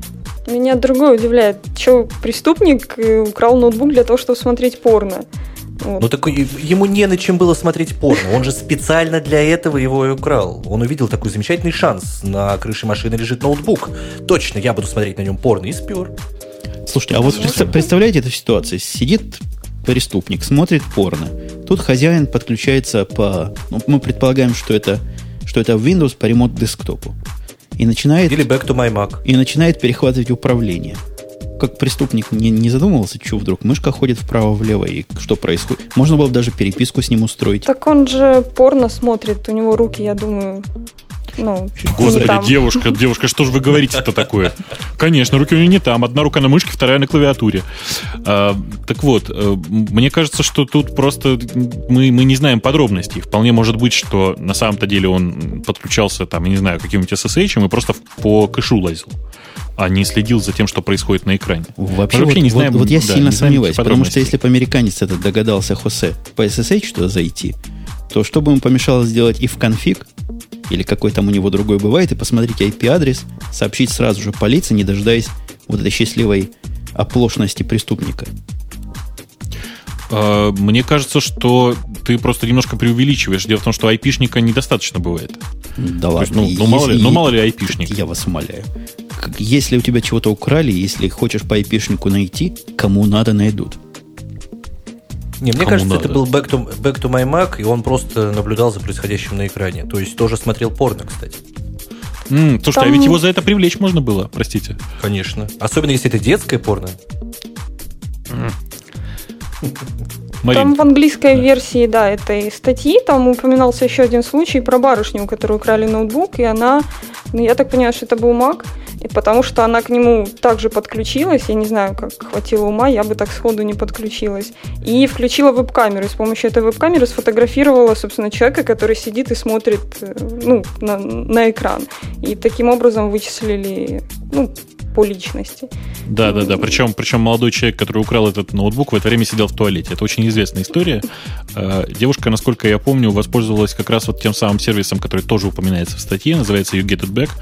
Э, действительно, на самом деле, есть огромное количество сервисов, которые специально для этого и предназначены. То есть рассчитаны на тех дебилов, на тех э, американцев, которые тупые и которые крадут ноутбуки и после этого не переформатируют то, что там есть. По странным стечению обстоятельств я просто немножко знаком с э, историями по кражам ноутбуков в России, и здесь такого не происходит почти никогда. То есть э, украденный ноутбук почти сразу же просто он э, либо попадает в руки разборщиков и расходится по запчастям, как это бывает с машинами, либо попадает в такие руки, которые первым, первое, что делают, говорят, ага, надо винды переставить, и все. Росновский, ты слыхал, он, призн- он признался. Он связан с перекупщиками лаптопов и скупкой и Да-да-да. продажей краденого. В эфире Конечно, у меня дома 4 ноутбука. Ты что, думаешь, они все куплены, что ли? Я даже боюсь подумать. Я, кстати, хочу, хочу сказать, что с маками, кстати, Бобук, э, история э, не совсем такая. Очень часто в сообществе Румак э, до сих пор, хотя это уже, по-моему, строго там запрещено, появляются вопросы, мол, вот купил MacBook, а тут пароль предыдущего пользователя, как его снять? Вот, так что я хочу сказать, что маки, ну, макбуки, по крайней мере, э, довольно часто просто воруют, а потом просто перепродают, и все. А, кстати, вы знаете, в- проблема снять пароль, я ушел в топик такой. Вообще нет никакой проблемы. Я, а ты пробовал? Или ты знаешь? На, на макбуке у себя я снимал пароль, да. Снимал пароль. Настолько неочевидное занятие оказалось. То есть у меня какая ситуация возникла? Позвольте мне в топе, господа. Давай, давай. Да, конечно. Вот этот Дима, который должен прийти, получил MacBook Pro от работы, поставил его на него там все, что надо. То есть оно поначалу спрашивает, введите имя, введите пароль. Но он как-то решил дать, какой попало пароль, и в конце концов его забыл. Он с самого начала его не запомнил. Принес его ко мне и говорит, почини. И я починил стандартными средствами, то есть через загрузочную дискету. И оказалось этого таки мало. Keychain, это для тех, кто понимает, надо руками фиксить. Какая-то абсолютно удивительная недоработка. Вы аж задумались? Аж Задачил, да, задачил. Ой, а мы Бобука потеряли. Он что-то щелкнул и отвалился. Сейчас я Тут его... пишут, звук пропал, я не знаю, в чате. Да нет, звук на месте. Сейчас я Бобука верну. Не, ну все правильно. Пропал Бобук, пропал звук. Ну Это же да. логично. Да, я, я, Есть Бобук, есть. я включил Бобука обратно. У него на него коннектим. Такое впечатление, что у Бобука то ли интернет отвалился, то ли еще чего-то. Говорит, failed. Ну, подождем, пока он появится. И следующая тема, которую я хотел обсудить, как раз для Бобука. Поэтому ее немножко пропустим. А что мы знаем, господа и дамы, о неком вирусе? Видимо, все про него знают. Один я тут в Америке дикий. Вирус, который называется GP-код. Кто-нибудь слышал об этой Я вообще первый раз слышу, я вот только в этой новости прочитала про этот вирус и что нашли якобы того, кто его сделал. Меня он не коснулся вообще никаким боком, хоть второй компьютер у меня с виндой дома. И это не просто вирус, это какой-то шантажистский вирус. Ты читал, коллега Росновский, подробности? Я читал подробно, но я, ты знаешь, я настолько далек от темы вирусов последние пару лет, а то, может быть, даже и больше, что, ну, вирус и вирус. Но вот то, что наш соотечественник оказался его авторами, вас а, обуяет гордостью. Конечно. Кто, кто же еще мог такое придумать и сделать? По-моему, как, да, тупые американцы бы не смогли, я думаю. Тол- Только наши на это способны. Э, Мы ждем, мы все еще ждем Бобука. А я Он вот мне здесь пишет, интересуется, тут ли он. У меня спрашивает, говорит, я тут? он Я тут. даже не знаю, что ему, честно говоря, ответить. Ну, как бы, как бы тут, наверное. Я написал, что мы его пытаемся. Я Пыта- Мы его пытаемся по-всякому, да, точно пытаемся. Ну так вот, давай. Скайп сейчас перезапустит и придет. Это он говорит? Или все говорят? Да. А, Он, он, он говорит, сейчас перезапустит и придет. Так вот, по, изданию, по данным издания Tech World, нашли автор вируса GP-код, который не просто вирус, а он шифрует файлы, как мы с вами уже договорились, и без пароля не отдает файлы обратно. А пароль можно получить, и вообще антишифроватор, сниматель проклятия можно получить исключительно за деньги. Хорошая бизнес-идея, по-моему. Ага. На самом деле, да. Но я не представляю вот из более-менее сообразительных людей, которые немножко знакомы с компьютером, чтобы они прям кинулись покупать этот код. Э, ну как, А вот а вы представь бы твой бы компьютер, нет? испортили и дал бы сообщение. Для того, чтобы прочитать твои любимые файлы, пожалуйста, заплати 50 веб-маний. Не, я, Я, бы насколько первым я- делом... Да. Да. Ну, насколько говори, я понимаю, насколько я понимаю, он рассчитан не столько на вот таких домашних пользователей, которые там сидят, что тут у меня шифровать-то, дешифруйте хоть все. вот, он рассчитан на корпоративные компьютеры, и он шифровал, я могу врать, но, по-моему, он шифровал э, файлы, в которых обычно хранят там всякие данные, там документы, какие-то таблицы, всякое такое прочее, э, что может иметь просто критическое значение для бизнеса, например. И хочешь не хочешь, а придется платить. Бобук, ты знаешь, а о чем вот... мы вообще говорим, да? Да, да, да, я знаю. Вы знаете историю о том, что это не первый такой вирус? Э, первый такой подобный, вот подобный этому вирус появился где-то в середине 90-х годов. Работал он примерно так же, то есть он криптовал, собственно, все подряд. Э, автор его очень рассчитывал на то, что он будет, в общем, зарабатывать на, на, на антивирусе, э, потому что, ну, действительно, у него был, собственно, код, которым он позволял все раскриптовывать. Э, почему та история не получила такой, такой известности, как вот как история сегодняшняя? Потому что э, программист не удался, что называется. То есть он, собственно, написал вирус с такой неприятной ошибкой, что раскриптовывать данные после этого было уже невозможно. А я смотрю на список файлов, которые он таки шифровал. Хороший вирус, дружественный к программистам на Java. Он исключительно CPP-шные файлы там подбирала из таких важных. А все остальное ерунда. PDF, и TXT, JPEG, PNG. Главное, Java не трогает. И все в порядке. Слушай, ну ты что, ну, мои любимые JPEG пожать, ты представляешь? Да, и сжимал у них RS, не сжимала, а криптовала RSM с длиной в 1 килобайт ключ, то есть обратно его взломать не так, открыть не так просто. Хотя специалисты говорили, не обращайтесь, не идите на поводу у шантажистов и террористов, не давайте им денег, а там в письме, прямо не в письме, а в readme файле, который генерировался, было сказано, если хотите восстановить, свяжитесь с нами по такому-то яховскому адресу. Слушайте, а Яховская, Яховская почта вообще, она как, отслеживает подобные вещи? Вот насколько это легитимно вообще? Вот представьте себе. Действительно такой кибертеррорист, самый настоящий, завел себе адрес на Яху. А насколько вообще реальная ситуация, когда мы, там, не знаю, ты приходишь к Яху и говоришь, ну-ка выдайте мне того негодяя, адрес которого, в общем, вот, вот там, не знаю, а, супер-убер-хакер собака Яху.ком. А насколько в Яндексе такая возможная ситуация? Угу. Так, же, как, так же, как в любом, любой другой э, организации подобного типа. То есть э, только если приходит э, заявление, не просто там, не просто какой-то милиционер приходит, а когда приходит постановление суда о том, что необходимо выдать информацию, та-та-та, та-та, ну и так далее. То есть только по постановлению суда. Но ведь дело в том, что пока придет постановление суда, в общем, можно так замести следы, что мама не горюй. Подожди, Бобук, то есть это что ж получается? Яндекс э, никак не контролирует переговоры террористов?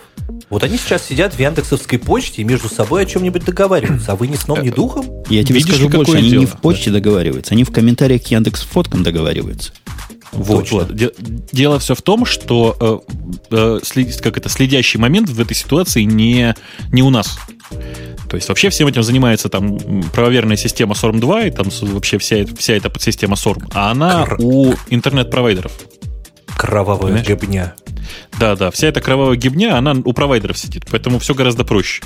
Нам, в общем, в этом отношении ничего делать не надо, слава богу, где бы тут постучать. Понятно. От, отмазался от Яндекса. Но, вы видите, я на него не особо нападаю сегодня, потому что он один из Яндекса, а нас тут против них много. Поэтому давайте... У меня была тема до того, как мы тебя потеряли. А что у тебя случилось? Компьютер глюкнул? Знаменитая Mac OS глюкнула? Знаешь, ничего не случилось, просто, видимо, э, пришел наш замечательный провайдер стрим и просто поменял айпишник. Ну, знаешь, это бывает так, вот он не раз в сутки ни, ни с того ни с сего приходит и говорят, ой, э, отключился, ой, подключился, и айпишник новый. Подожди, подожди, а в процессе делает, да. у вас это делают? Вот бывает такое, да, иногда. А что за хамство? А, Левая отмазка. Ну, ты знаешь, как бы хамство с одной стороны, с другой стороны деваться некуда. То есть все, все остальные провайдеры, к сожалению, еще хуже. Может быть, я не знаю, может быть, у них там глупая ошибка какая-нибудь. Ну ладно, поменял и поменял. Тема у нас такая есть по увеличению градуса гиковости про Python 2.6, который вышел. Ты читал его? его? Ого-го. Что значит читал? Что значит, что писал? читал? Я его что писал. Что ты? ну, нет, эта тема вообще очень, очень замечательная и примечательная, потому что Python 2.6 это такой фундаментальный шаг, это последний релиз э, перед выходом, собственно, Python 3000, да, то есть перед выходом следующего фундаментального релиза Python. И это он, во многом... Он сейчас называется, простите, да. 3.0. Его переименовали, то есть следующий будет а другой да. ветки 3.0 А про 2.6 говорят не просто шаг, о котором мы сейчас поговорим, а и в том шаг, что development цикл, то есть цикл разработки этих двух версий синхронизирован. И backporting теперь вроде бы возможен, прост и доступен для каждого. Ну, не то чтобы backporting. Э, с выходом в 2.6 поступили очень хитро. Э, это было запланировано еще в тот момент, когда только-только вышел 2.5, что 2.6 будет переходной версией. Э, версия 2.6 — это версия, которая поддерживает ну, почти всю функциональность 3.0, и по-прежнему продолжает поддерживать, собственно, всю функциональность второй ветки. То есть ты можешь потихонечку, не спеша, свои программы переходить, переводить на новый стиль, на тот, на тот стиль, который, в общем, будет действительно в э, Python 3K. А, позволь, я гостей спрошу гнусный вопрос. И я думаю, Росновского спрашивают, что такое питон, и не надо. Он как журналист скажет, это змея такая. Я правильно понимаю? Да нет, ну, конечно, я в общих чертах представляю себе, что, что такое питон. Я так понимаю, что я здесь единственный не программист, да? Я не знаю, Маринка, а ты про питон как? Ну, я как калькулятором им, в принципе, более-менее пользоваться умею. Каким калькулятором? Ну, программируем как маленький. Как калькулятором. А, питоном, питоном очень удобно пользоваться как калькулятором. А я, а я все BC использую для этого. Я Слушай, отстал? мы с тобой просто, да, отстал, отстали просто. Ну а... так вот, если к питону возвращаясь, то у них тут ого сколько всего. Я не знаю, что тебе больше всего понравилось. Что тебе больше всего понравилось? То, что а, и мне? Я тебе скажу. Ну, я не знаю, что, что тебе больше всего понравилось? Мне больше всего понравилось то, что они называют поддержка процессов. А, новый модуль мультипроцесс, мультипроцессинг. Да. А, это действительно забавная вообще идея. Это такой новый дополнительный модуль, который реализует работу не с потоками, а с процессами. Причем э, API для работы с этими самыми процессами очень сильно похож на API для работы с тредами. Э, при этом э, собственно, вот разработчики Python, чем мне всегда нравится, они, с одной стороны, делают совместимые интерфейсы, с другой стороны, учитывают, что все-таки процессы — это не треды, и поэтому реализованы там, ну, просто, не знаю, очереди и пайпы для передачи данных из процесса в процесс, ну и так далее. То есть э, сделано все для того, чтобы люди начали активно пользоваться этим самым модулем процессинга. Э, при этом, давайте скажем честно, вот пока там, пока у нас гики нас слушают, а остальные нас еще не запинали, давайте скажем честно, разработчики Python вообще немножко покривили душой. Для чего был сделан этот модуль мультипроцессинга? Для того, чтобы э, на мой, мой, мой любимый баг, и точнее мой, мой любимый мисс functionality в Python под названием Giant Interpreter Log э, не так сильно давил на шею, что называется. Совершенно верно. И попытка обхода его процессами, я думаю, всякому, кто пытался использовать Python в настоящих продакшн-приложениях, она делалась.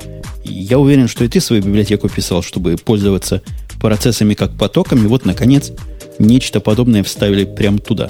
Обходной маневр финт ушами, но полезная совершенно вещь. И путь какой-то. Ну, полезная совершенно вещь, тем не менее, там, ну, просто деваться нам некуда. Там, там действительно каждый хоть раз в своей жизни, кто, каждый, кто серьезно пользуется питоном, хоть раз в своей жизни писал оболочку для процессов. Э, в данном случае ее написали очень хорошо, то есть я просто уже сунул нос внутрь, что называется, мне очень понравилось. Я считаю, что каждый, кто хоть как-то этим делом пользуется, должен пользоваться в обязательном порядке просто. Э, что еще из нового здесь появилось? Э, появился из новых модулей появился, по-моему, только модуль JSON, который, собственно, позволяет давайте в питоновском формате говорить, да, пиклить, собственно, э, структуры в JSON формате. Э, он хороший, этот, этот новый модуль, он быстрый, он поддерживает Unicode, он, в общем, очень-очень-очень правильный, как мне кажется. Еще не что-то появилось такое, что мне сразу Java напомнило. Вот я пытаюсь найти, где же, где же я это Div? видел.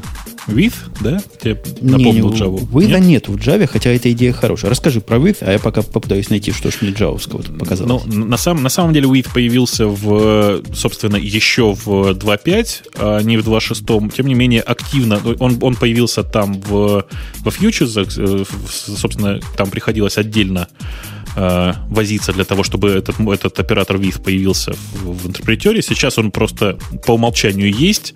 Э, что он? Он делает так называемые контексты на самом-то деле.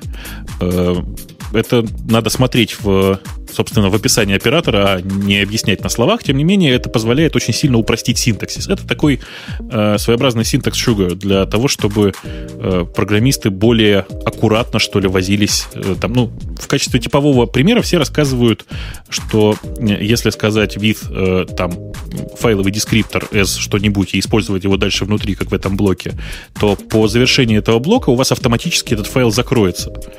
Э, проблема незакрытых файлов, она, в общем, всегда существовала. Э, здесь ее хоть кто-то хоть когда-то взялся решить. Но, повторюсь еще раз, это появилось в Python 2.5, и те, кто хотел, они уже давно про это все узнали. Ну, для этого в 2.5 надо было специальный, э, как они, декоратор называют, описывать там сверху.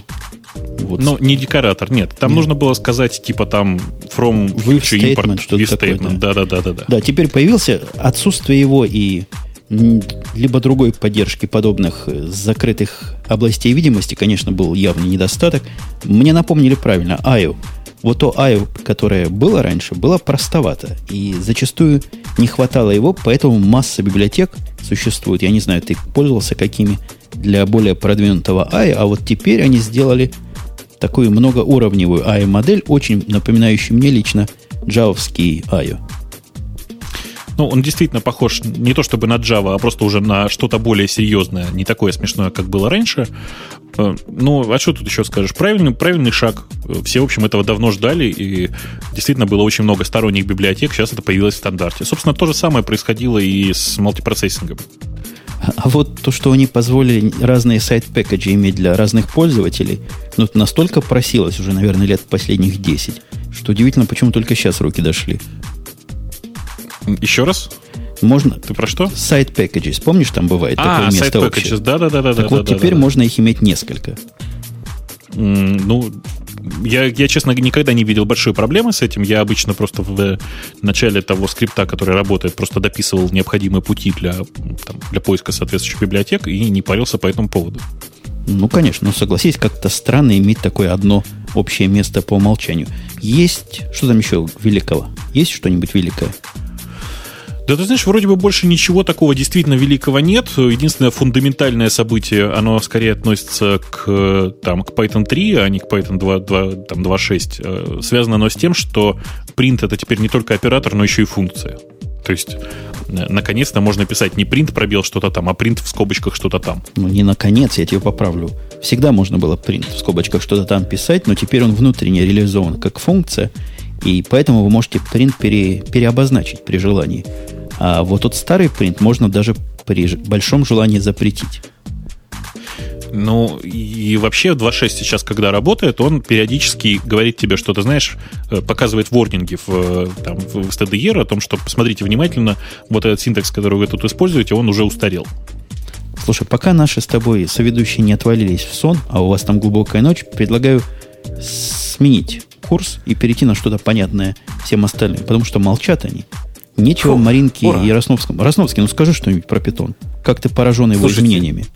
Я потрясен. Я потрясен. Я теперь понимаю, что, наверное, на русском языке я сегодня говорю в последний раз.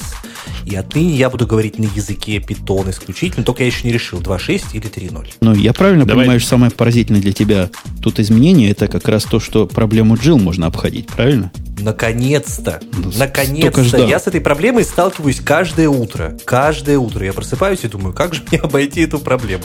Наконец-то. Так, подождите, если это тот питон, про который я подумал, то это, по-моему, для после шоу все-таки. Да, да, чувак, он меня душит. Слушайте, есть тема, которую мне человек пять сказали, просили обязательно, обязательно а, обсмотреть. Она мне по-семейному близка. Не знаю, насколько близка нашей с вами аудитории и соведущим о том, что Рамблер поменялся, стал совсем не тем, чем был ранее. Да? Ну, да, действительно, Рамблер, Рамблер сильно поменялся. Я вообще я могу там много про это дело говорить. А, с другой стороны, говорить, в общем, глобально не про что. Это, эту морду показали уже очень-очень давно. Ну, там, несколько недель назад, мне кажется. Первый раз показали вот именно эту морду. А, сейчас, в общем, понятно, что Э, что-то тут немножко поменялось, поменялись блоки. Э, особенно мне нравится цвет поисковой страницы. Я не знаю, вот если вы еще не пробовали, обязательно наберите что-нибудь в поиске в интернет в Рамблере и обратите внимание на верхнюю полоску. Она такого прекрасного цвета, что просто уже даже вопросов не возникает, мне кажется. А чем тебе полоска Розово-голубая? Переход из розового в голубой, это, по-моему, просто прекрасно. Да, она не из розового, в самом деле. Она в самом деле из фиолетового переходит какого-то. Или сиреневого. И я думаю, Маринка лучше в цветах должна разбираться. Какой Да цвет? он розовый какой-то. Розовый? Из розового в голубой, да. Ну ладно, слушай, а ты признайся, ты-то пользуешься рамблером в тайне, когда никто не видит. Ты знаешь, я очень ждал, Да, что да не ты, у не Рамблера... ты, ты понятно не пользуешься. Я Маринку спрашиваю. Не, на самом деле я на него заходила, наверное, последний раз лет пять назад. Вот не признается. То я ведь. не Вот помню, ведь зачем врет ведь. даже. Все девчонки ходят на рамблер, это известно всем, даже в тайне. Не, в Ну, тайне вот только сегодня зашла первый раз за последние пять лет. За последние пять лет. Слушай, Ужас. Бобок, у тебя нет Рамблер контактов умирает. на рамблере, чтобы проверить, правду она говорит или нет? Есть, есть. Мы потом сконтачимся, обязательно и все проверим. А, на самом деле, э, самое замечательное событие в появившейся вот этой новой морде заключается в том, не в том, что произошло, а то, чего не произошло. Дело в том, что э, довольно давно анонсирована сделка между Рамблером и Гуглом э, о том, что Точнее, она была анонсирована между Бегуном и Гуглом, и было заявлено, что э, поиск Рамблера будет усилен, как было сказано, поиском Google. Ну, то есть, прямым текстом говоря, э, поиск на Рамблере будет, собственно, делаться Гуглом. Э, так вот, этого не произошло до сих пор, и та выдача, которая там показывается, это выдача Рамблера, а не выдача Гугла. А, а Э, представляешь, какое можно сделать концептуальное усиление? Пол- поискал сначала рамблером, потом поискал гуглом и пересечение отдавать. Э, Я думаю, что это на самом деле глупая идея, потому что э, так пересечь очень тяжело. Понимаешь, принципы релевантности у всех разные. И, ну, наверное, можно что-нибудь такое придумать. Однако Ладно, я ты боюсь, не, не что обзывай мои идеи. Давай тогда объединим. объединить легко. выдачи. Да. Замержить, да, да, да. Причем, значит, первый Google, второй Рамблер, третий Google, там, четвертый Рамблер и так далее, да? Точно, почетно, нечетно, рассчитайся и будет в порядке. Не, ну серьезно говоря, кто-нибудь рамблером ищет из нас? Или это не Нет, для я- поиска? Я, Ну, я может, знаешь, я- Артем? Нет.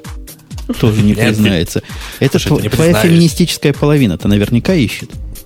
Нет, нет, нет, ну что, она, она у, нее, у нее все нормально с этим делом. Она работает в интернет-стартапе. Ну что вы, честное слово. А там Яндексом пользуется. А черт его знает, чем там пользуются. Мо- Моя Вот. жена Нет, прокляла Рамблер- это изменение, говорит, «Ту- они что, там идиоты все? Они там белины объелись.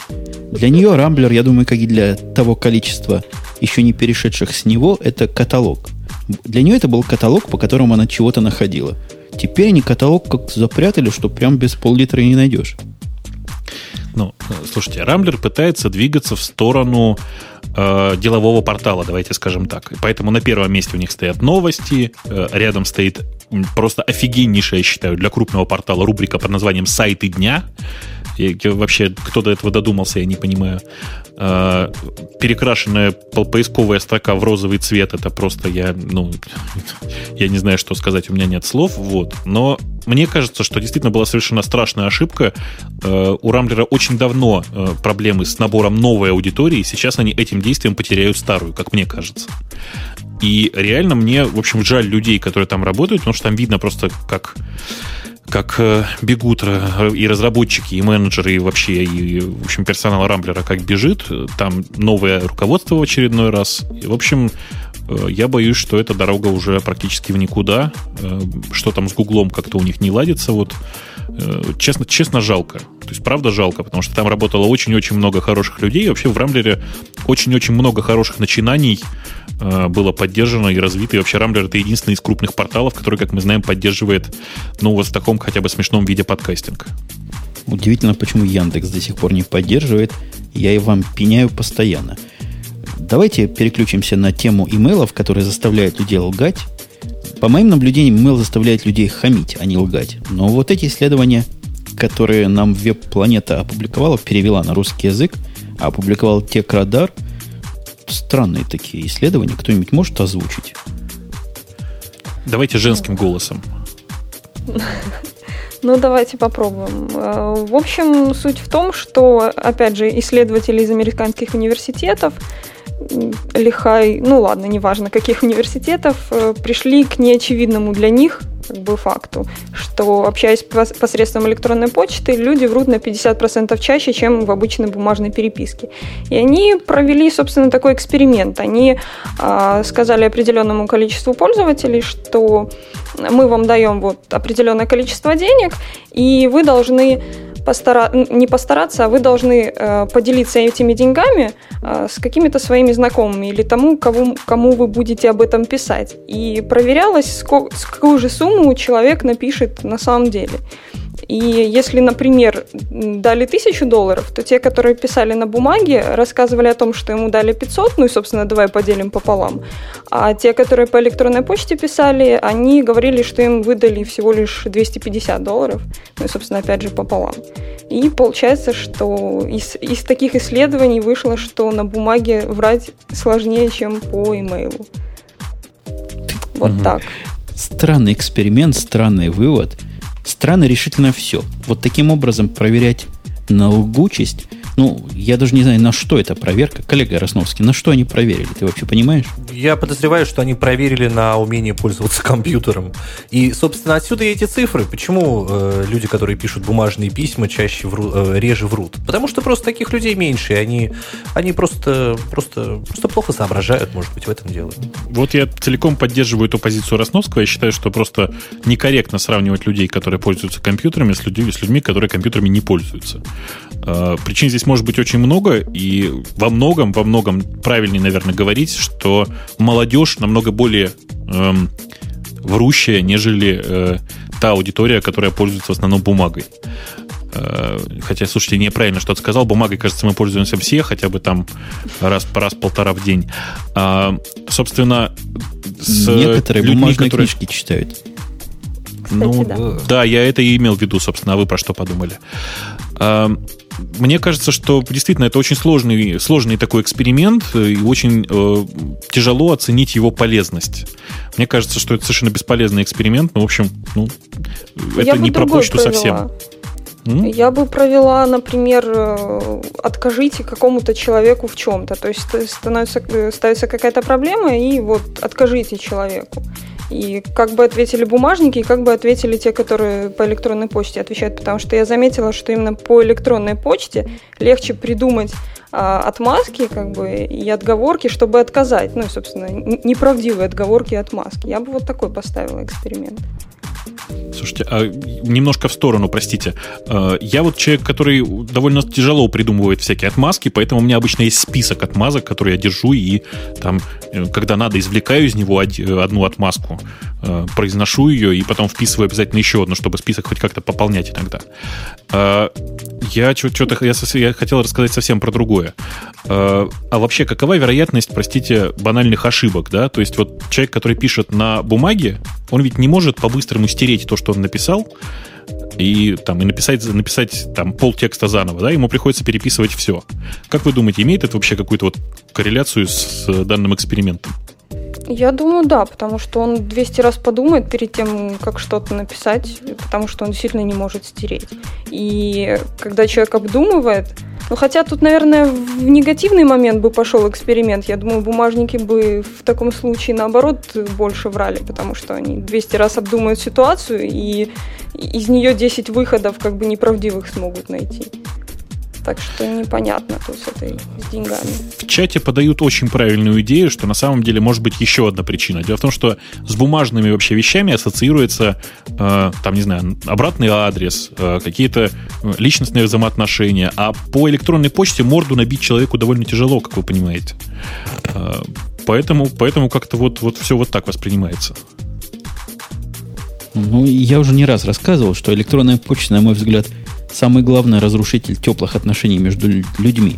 Люди, которые не только по электронной почте общаются, но и лично, или в параллель это делают, электронная почта – это опасность, потому что по ней так и хочется поругаться, особенно если ты общаешься на английском языке. Слушайте, пока мы далеко не ушли от электронной почты, у меня есть зашибательская история, которую просто вот позарез надо рассказать. Тем более, что она позволит, ну, не знаю, хотя бы, хотя бы половине аудитории поулыбаться. А, как? Выписываете мне 5 минут? Вперед. Давай. Значит, история зашибательская просто. Э, у нас тут просто небольшая авария была на Яндекс Почте. Она длилась ровно 15 минут, последствий практически никаких. Э, авария не в смысле все перестало работать, а вовсе даже наоборот. Значит, мы выкатывали новую версию Яндекс Почты, она для пользователя совершенно незаметна. В смысле, изменений никаких для пользователя не было. Тем не менее, там произошли некоторые изменения в, во внутреннем API.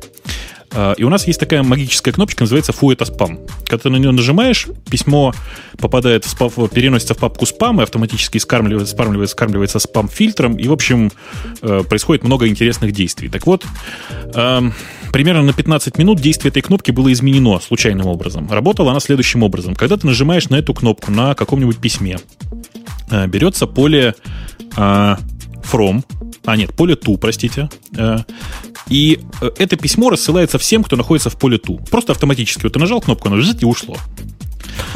Эм, да, э, действительно, действительно история, история очень смешная, но это не конец истории, это только начало. Что же произошло дальше? Э, ну, допустим, представьте себе, что это произошло вот прямо сейчас, да? За две недели до этого один из людей, на наш, который пользуется Яндекс Почтой, получил письмо, у которого в поле Э, ту было 8 тысяч адресатов. Мы, конечно же, поместили это письмо в папочку спам. Он решил, что это не спам, и переместил это в папочку inbox к себе. Вот. Но прошло две недели, э, мы как раз выкатили вот эти замечательные изменения случайно, и он обнаружил, ой, ой какое спамное письмо у меня в инбоксе лежит. И, конечно же, что он сделал? Он нажал на кнопочку спам. 8 тысяч, 8 тысяч адресатов э, получили это замечательное письмо к себе в инбоксы. Не, получили это, это, получили это замечательное письмо к себе в почтовые ящики. Э, в спам. Э, из 8 тысяч человек еще примерно 30 повторно на, этой, этой самой, э, на этом письме нажали кнопочку спам. Ну, вы понимаете, да? Ой, геометрическая а, прогрессия называется это. Красивая геометрическая прогрессия. Теперь внимание. У нас э, просто что нас спасло? Спасло нас следующее. У нас на стене в команде разработчиков почты, вообще где все разработчики почты сидят, есть огромный экран, на котором показываются разные красивые графики. И был там один очень важный график. Он показывал соотношение внутренних пересылки, внутренней пересылки Яндекс Почты, то есть из Яндекса в Яндекс, к разным внешним, там, к Gmail, к Mail.ru, там, ко всяким другим вот почтовикам. А, и в какой-то момент кто-то взглянул и сказал, ой, что это происходит-то? У нас просто график э, внутренней пересылки вырос 20 раз относительно всех остальных. Просто вот одномоментно бац, и такое ощущение, что есть одна Яндекс Почта. Все схватились за голову, закричали, а, какой кошмар, какой ужас. Тут же была найдена эта проблема, откуда это все, все в общем, произошло. Но, тем не менее, за 15 минут э, было накоплено порядка полутора миллионов вот этих писем. Понимаете, да? Э, маленькая, маленькая, ничтожная вообще детская совершенно ошибка, которая привела к тому, что у нас образовалось полтора миллиона этих писем. Хорошо, что на самом деле это не коснулось большей части пользователей. Ну, в общем, это коснулось только в виде, что там человек, наверное, 30-50, но успели нажать на кнопочку «Это спам». Ну, Слушай, так Ра- вот, так вот. Росновский, да. ты со мной согласишься, раз уж мы про Яндекс почту заговорили, что, пожалуй, это одна из самых нечеловеческих почт. И с основной своей задачей форвардировать на Gmail она тоже плоховато справляется. Я пользовался Яндекс Почтой, я пользовался Яндекс Почтой очень долго, честно совершенно скажу. Я и пользовался, пока не появился Gmail. Она старше, да? Такая старинная почта. Она, она очень, очень старше, сильно старше. Вот. И я хочу сказать, что я, я периодически заглядываю, потому что у меня есть кошелек Яндекс Денег. И, кстати, большое спасибо Яндексу. Это сейчас э, мне Бобок ничего совершенно не заплатил, кстати. Ну, Мы сочтемся потом, потом да. Угу. Да. Вот. Большое спасибо Яндексу за то, что он сделал деньги, вот эти странные интернет-деньги, да, которые больше похожи на э, какие-то ракушки, э, что он сделал их настоящими. Я подключил там карточку вот этого банка забываю все время называть. РБР. Э, в общем, неважно. Да, да, спасибо. Вот. Э, и теперь у меня Яндекс деньги настоящие. То есть я могу ими расплачиваться в магазине. Это очень круто. Вот. И поэтому у меня есть э, вот этот аккаунт яндексовский. Я периодически заглядываю в почту. Да ничего, нормальная почта. Да сойдет. Да я там как-то пытался вот эту кнопку пожаловаться на спам найти. Это мой не первый продукт, поверьте мне. И не первый раз я пытался на спам пожаловаться и в других продуктах. Но здесь догадаться, что это слева где-то искать в каком-то неочевидном месте, страшное дело. Че? Неприлично. Подожди, подожди, какой, какой слева? Ну, слева у вас кнопочка. Это спам или справа? Ну, с прости не меня, пожалуйста. Не с той так стороны, где у всех. Евгений, вы попытались воспользоваться своим новым э, альтернативным интерфейсом, который э, по, по умолчанию выключен и который нужен только гикам. Это интерфейс для гиков. Его очень любят российские гики, честное слово. Какой? Вот этот простой как дверь а, можно лучше сделать? Расскажите, я переключу. Я ничего не менял. Э, менял. Спорим? Да. Заходишь в настройки, настройки. И там вот написано интерфейс почты по умолчанию. Классический и инновационный. Вот ты используешь инновационный. Ой, ты боже. А есть, а есть простой классический. Переключаешься в него и получаешь совершенно обычную почту, такую же, как, ну, не знаю, как на десятки тысяч других порталов. Скучно, неинтересно. Я пользуюсь модерновым, честно. Слушай, может, еще что-то там надо включить или отключить, и вы как большой IMAP начнете отдавать? А, мы, мы работаем над этим. Понятно. Этим я их поставил в тупик. В 21 веке не давать IMAP это позор ты и знаешь, самота Ты знаешь, ты меня прости, пожалуйста, но лучше уж отдавать, лучше уж не отдавать IMAP, чем отдавать его так, как это делает, простите, Gmail или там Mail.ru. Ну это, это, это, это IMAP, что ли, когда из папки в папку нельзя драгондропом перенести? А кто сказал, что нельзя? Нельзя. Можно. Можно. Слушайте, а, а вы его пробовали? Вы его пробовали, я его сейчас прямо использую. Прекрасно Простите. переносится. В, map, в Mail APP переносится и отображается это потом в веб-интерфейсе. Что еще надо? Да блин, в том-то, в том-то и дело, что э, то, как он работает, это чудовищно. Ты просто открой, там, простите за подробность, э, description протокола и посмотри. Что, он копирует, есть, а потом удаляет? Он копирует, он копирует через твою машину. Это чудовищно, Женя. Так жить нельзя то я бы пожил бы так, чем без IMAP вообще, хотя Сван меня в чате спрашивает, а зачем же мне нужен IMAP? Ну как, зачем? Чтобы было. Ладно, ну, на Яндекс мы это, сегодняшнюю да. порцию наездов выполнили, мне кажется. Им стыдно. Меня самое главное расстраивает, что вы не всегда все письма форвардите. Вот это плохо. А так хороший сервис. Хорошо не, в Gmail не, отсылать. Не, не. Черт, черт, черт с ним, но согласись, история зашибательская. Стоило ее рассказать, правда? Конечно, про прогрессию. Ух, поменять кнопочки местами, это даже специально надо. Наверное, можно такое написать, как это называется, с мордочкой. Вот есть скрипты, которыми Firefox расширяешь. Э, Гризманки. Гризманки, которые будет кнопочки местами менять или надписи на них. Смотри, какая богатая ну, идея. Типа того, да? Ты знаешь, мы, простите, если копнуть чуть глубже, я в свое время писал, э, ну, нельзя назвать это вирусом. Это такая была маленькая программа, которая в рамках одного э, института во всех программах на Turbo Pascal меняла кнопочки Yes и No местами.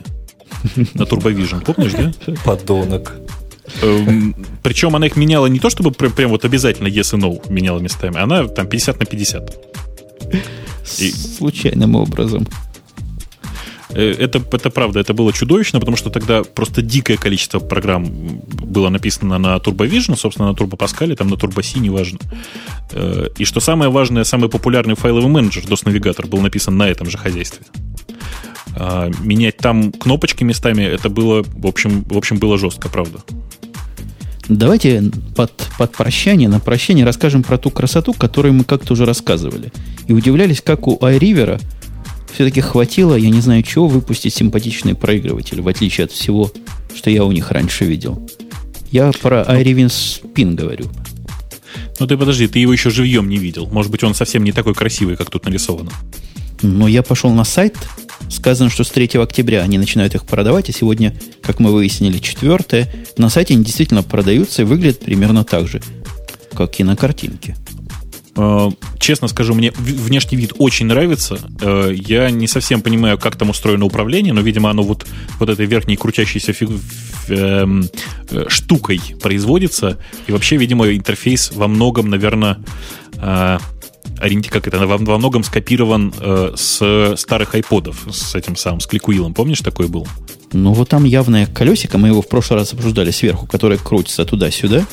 Вообще, выглядит, ну, я не скажу, что уж, что уж круто, но как-то не так, как все остальные. Явно не пытается быть еще одним iPod Touch, еще одним iPod Nano. По-моему, молодцы инноваторы. Как вам, господа соведущие?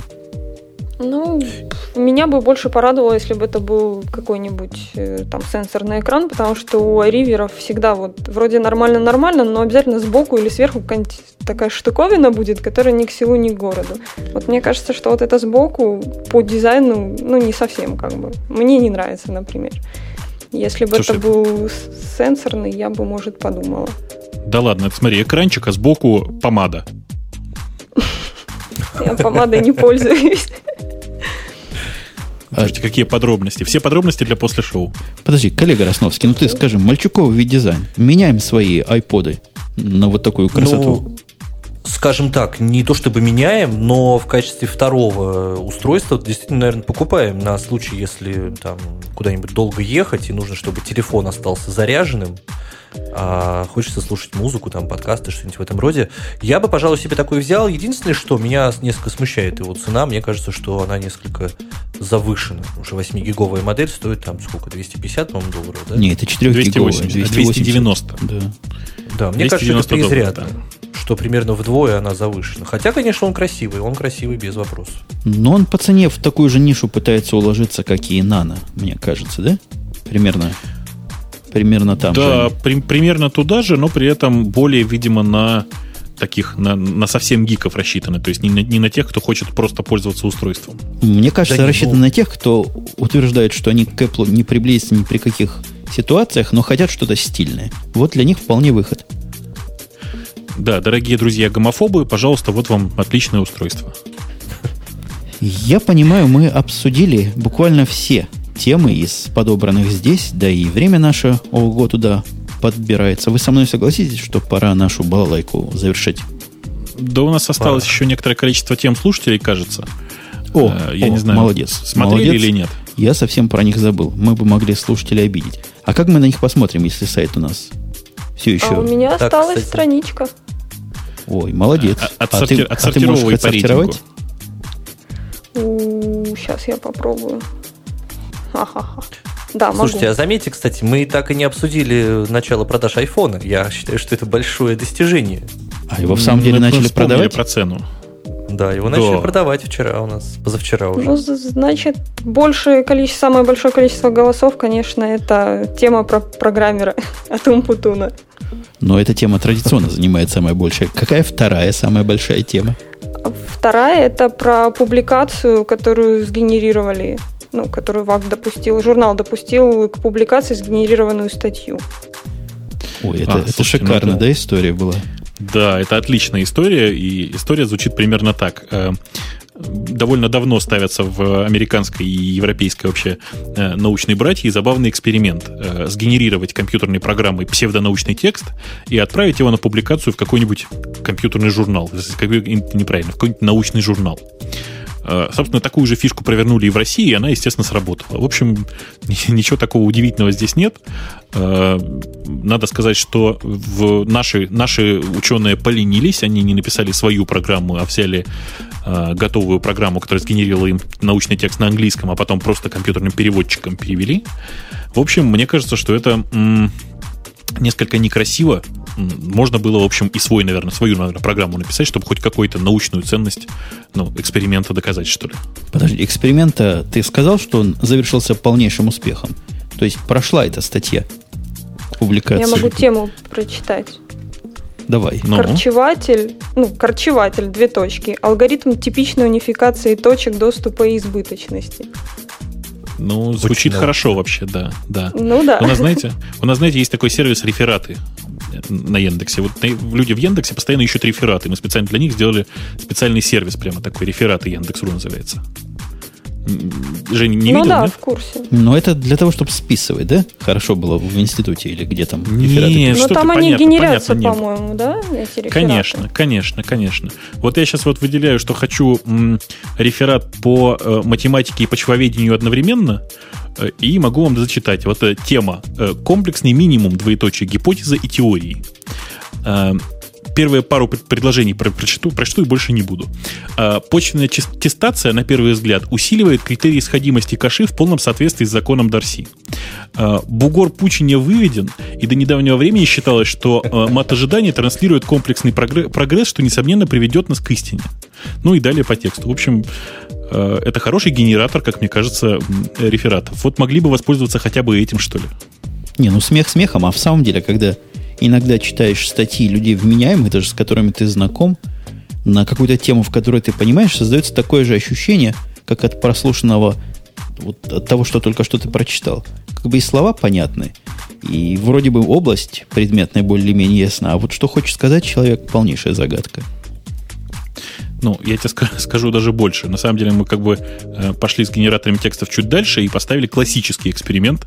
Написали генератор стихов э, пушкинских. Там прямо вот есть э, все как, все как надо. Приходите, реферат с Яндекс.ру называется. Это реклама была? Ну, такая неоплачиваемая. Не, понятно, бесплатная. То есть тебе надбавочку дадут, а мы постоим пешком. Не, меня просто не уволят за это. Чего, папа вызывал и не уволил? Папа вызывал и не уволил, мы же в прошлый раз обсудили. Понял.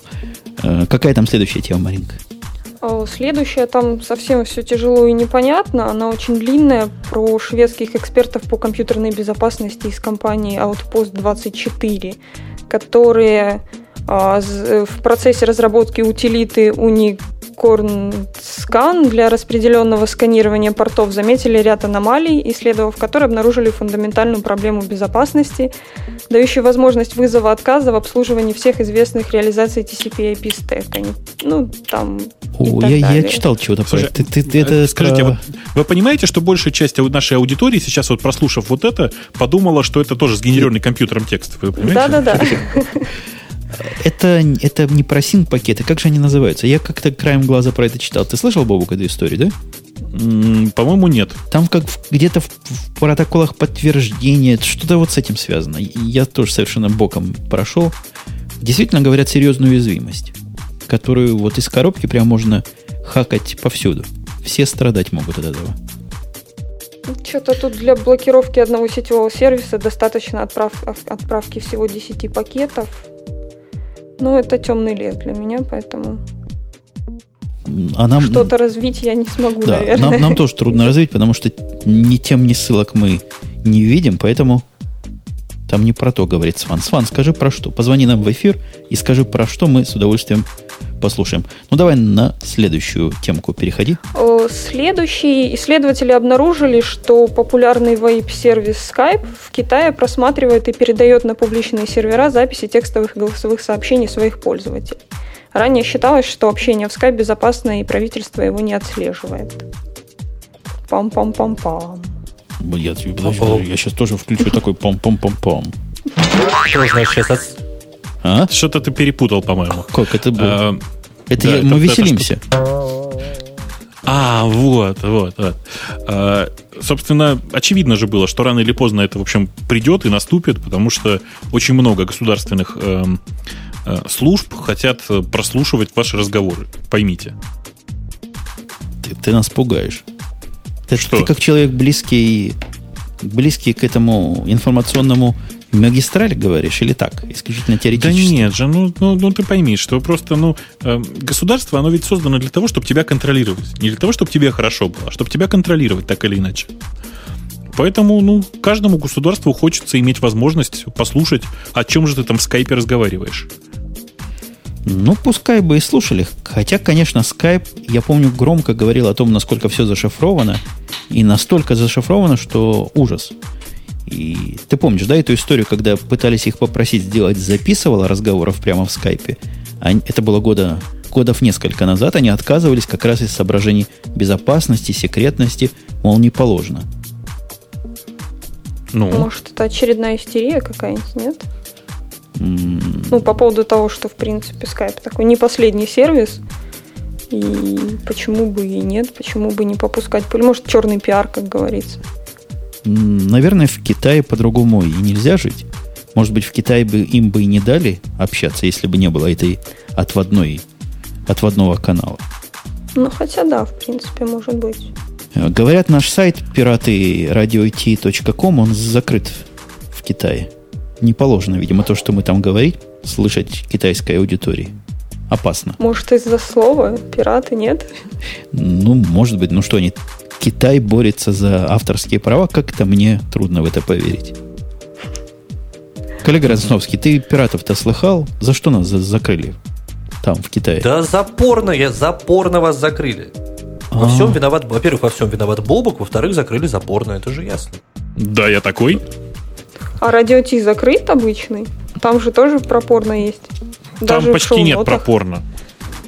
Радио Ти, говорят, не закрыт, но вот э, мой, который Умпутунком подкаст, он закрыт. ему тоже не положено, хотя уж там пропорно вроде бы ни разу и Так не было. через, через слово. Через слово сплошная Конечно, порнография. нужно просто, нужно просто читать между строк. Смотреть на раскиданные камешки. Ну, какая у нас там следующая тем, темулечка? Дальше про украденный ноутбук но мы говорили, и потом загрузка Linux за 5 секунд. Разработчики Linux э, на конференции Linux Plumbers продемонстрировали полностью рабочую Linux-систему, стартующую за 5 секунд. Благодаря суровой оптимизации стартовых скриптов и ядра им удалось добиться честного старта всей системы сразу без фоновой подгрузки, э, как делает известно кто. Патчи для ядра будут доступны, скорее всего, в э, 2.6.28. В статье представлены диаграммы старта, ну и так далее. Там уже ссылка идет. Как-то они нас, коллега Бобук, не удивили, мне кажется, да? Да, мне кажется, что да. У меня, ты знаешь, у меня MacBook просто просыпается за полсекунды, поэтому... Да я даже по-другому нет. скажу, да. Когда собираешь себе LFS какой-нибудь проект, то вполне можно минимизацию до такой степени довести, что, ну, я не знаю, за 5, ну, за 10 секунд оно без всяких патчей кер- кернела поднимется. Ну, на, самом, на самом деле, конечно, это все фигня, и самый э, важный вопрос это стартуют ли при этом иксы. Если 5 секунд это без иксов, то, ну, блин, простите, я действительно на LFS это сделаю, в общем, без всяких патчей ядра. Да, мы не впечатлены, либо деталей мало. Ну что, есть там Ну, еще а какие-то дальше- положительные темы? Или все по мелочи Ну, осталось? разве что iPhone 3G, там, тарифы МТС, Билайн и так далее. Ну, как-то вот не хочется, честно, этой темы, потому что ее просто обсосали уже все блогеры, которые могли. Не можем же мы присоединиться к этому обсасыванию обсосов и, в общем, как-то этим заниматься. Да, не можем. Меня зацепила одна тема, но она не совсем по теме зацепила, про протокол «Привет, медведь». Она меня зацепила не именно этим протоколом, ну, сейчас в двух словах. Э, В ЦЕРНе операторы, которые управляют девайсами ускорителя при помощи LabVIEW, даже не подозревают, что в начале сессии клиент шлет э, прошитый железяки запрос «Привет» и ожидает ответа, и сервак должен ответить «Медведь». Меня как бы это тронуло с той стороны, что управляются девайсы при помощи LabVIEW. Вы вообще в курсе, что это такое? Ага. Вот. Ну, а- и и а чё- как вам чё такая? Ну, ты же пойми, что это, я надеюсь, что это не, не коллайдер этим управляется. То есть ну, это вот просто не- какие-то... ну, ускоритель, ускоритель, я так понимаю, это коллайдер, да? ну, ускорители разные бывают. Ну, То есть, ну, я думаю, что именно про этот, ну, четко не сказано, про какой именно. там написано, что но ускоритель меня- частиц. Нет? Нет, нет, там Ну, пропущено видишь. это Слушай, слово. к- коллега Бобук, а думаешь, чем ученые могут вообще управляться? Вот этими управляются. Как, чем могут, на том и Ну, управляют. я, я надеюсь, что не LabVIEW. Не, ну что Нет. ты прямо. Матлабом. Нет. Нет, прямо из матлаба, да? Кнопку нажал и поехали. Не, ну на, на самом, на самом деле, конечно, это, это все фигня. Ну, то есть идея о том, что в ЦЕРНе тоже есть э, выдающиеся русские физики, и они там наверняка пользуются Lackway, это совершенно точно. Э, то, что они это все делают прямо из LabVIEW, это, ну, забавно, но я надеюсь, что это не касается ускорителя частиц, а это просто какие-нибудь абстрактные чего-нибудь ускорители. Ну, я тоже на это очень сильно надеюсь, потому что тогда у меня возникает подозрение, что коллайдер либо вообще не запустится, либо запустится очень печально, если это Ну, LabVIEW да, да, да. Раз, раз в 12 миллиардов лет у ученых есть традиция запускать большой коллайдер. Мгм. Печальный, Ну, большой печальный коллайдер. Угу. По темам лично я больше ничего интересного так не нахожу. Если, если вам было что-то интересно, извините, но у вас нету тем, поэтому... Какие, какие Автор- сегодня у авторов нас тем, у девушек авторов тем мы- привилегии? Авторов Ну да. тем мы, к сожалению, пропустили. Сейчас уже зачитывать их не будем. Я думаю, что все авторы себя узнали, по крайней мере. Мы их любим, А, уважаем и ценим их труд. да. Так что молодцы, Да, пишите у нас- еще. Да, э, в следующий раз подбирайте темы еще более интересные. Чувствуете, как я политкорректно обошелся. И вообще предлагаю потихонечку прощаться. У нас еще обязательное в последнее время пост-шоу. которая известна также как Pirate или pirates.radio-t.com. А вы слушали подкаст Radio T, подкаст выходного дня Хай Технически. С вами был целый большой набор ведущих в лице незаменимого и корневого Бобука из Москвы, Маринки из города. Какой город у нас? Киева. Город Киев, который в стране Украина, а коллега Росновский, он же Артем, тоже из Москвы, как не гнусно признать. Ага, и Умпутун почти, почти, почти совсем рядом с Чикаго. В общем, где-то там из, из- из далекой буржуинии. Да, на этом все. До следующей недели, до следующих выходных. Пока. Пока. Счастливо.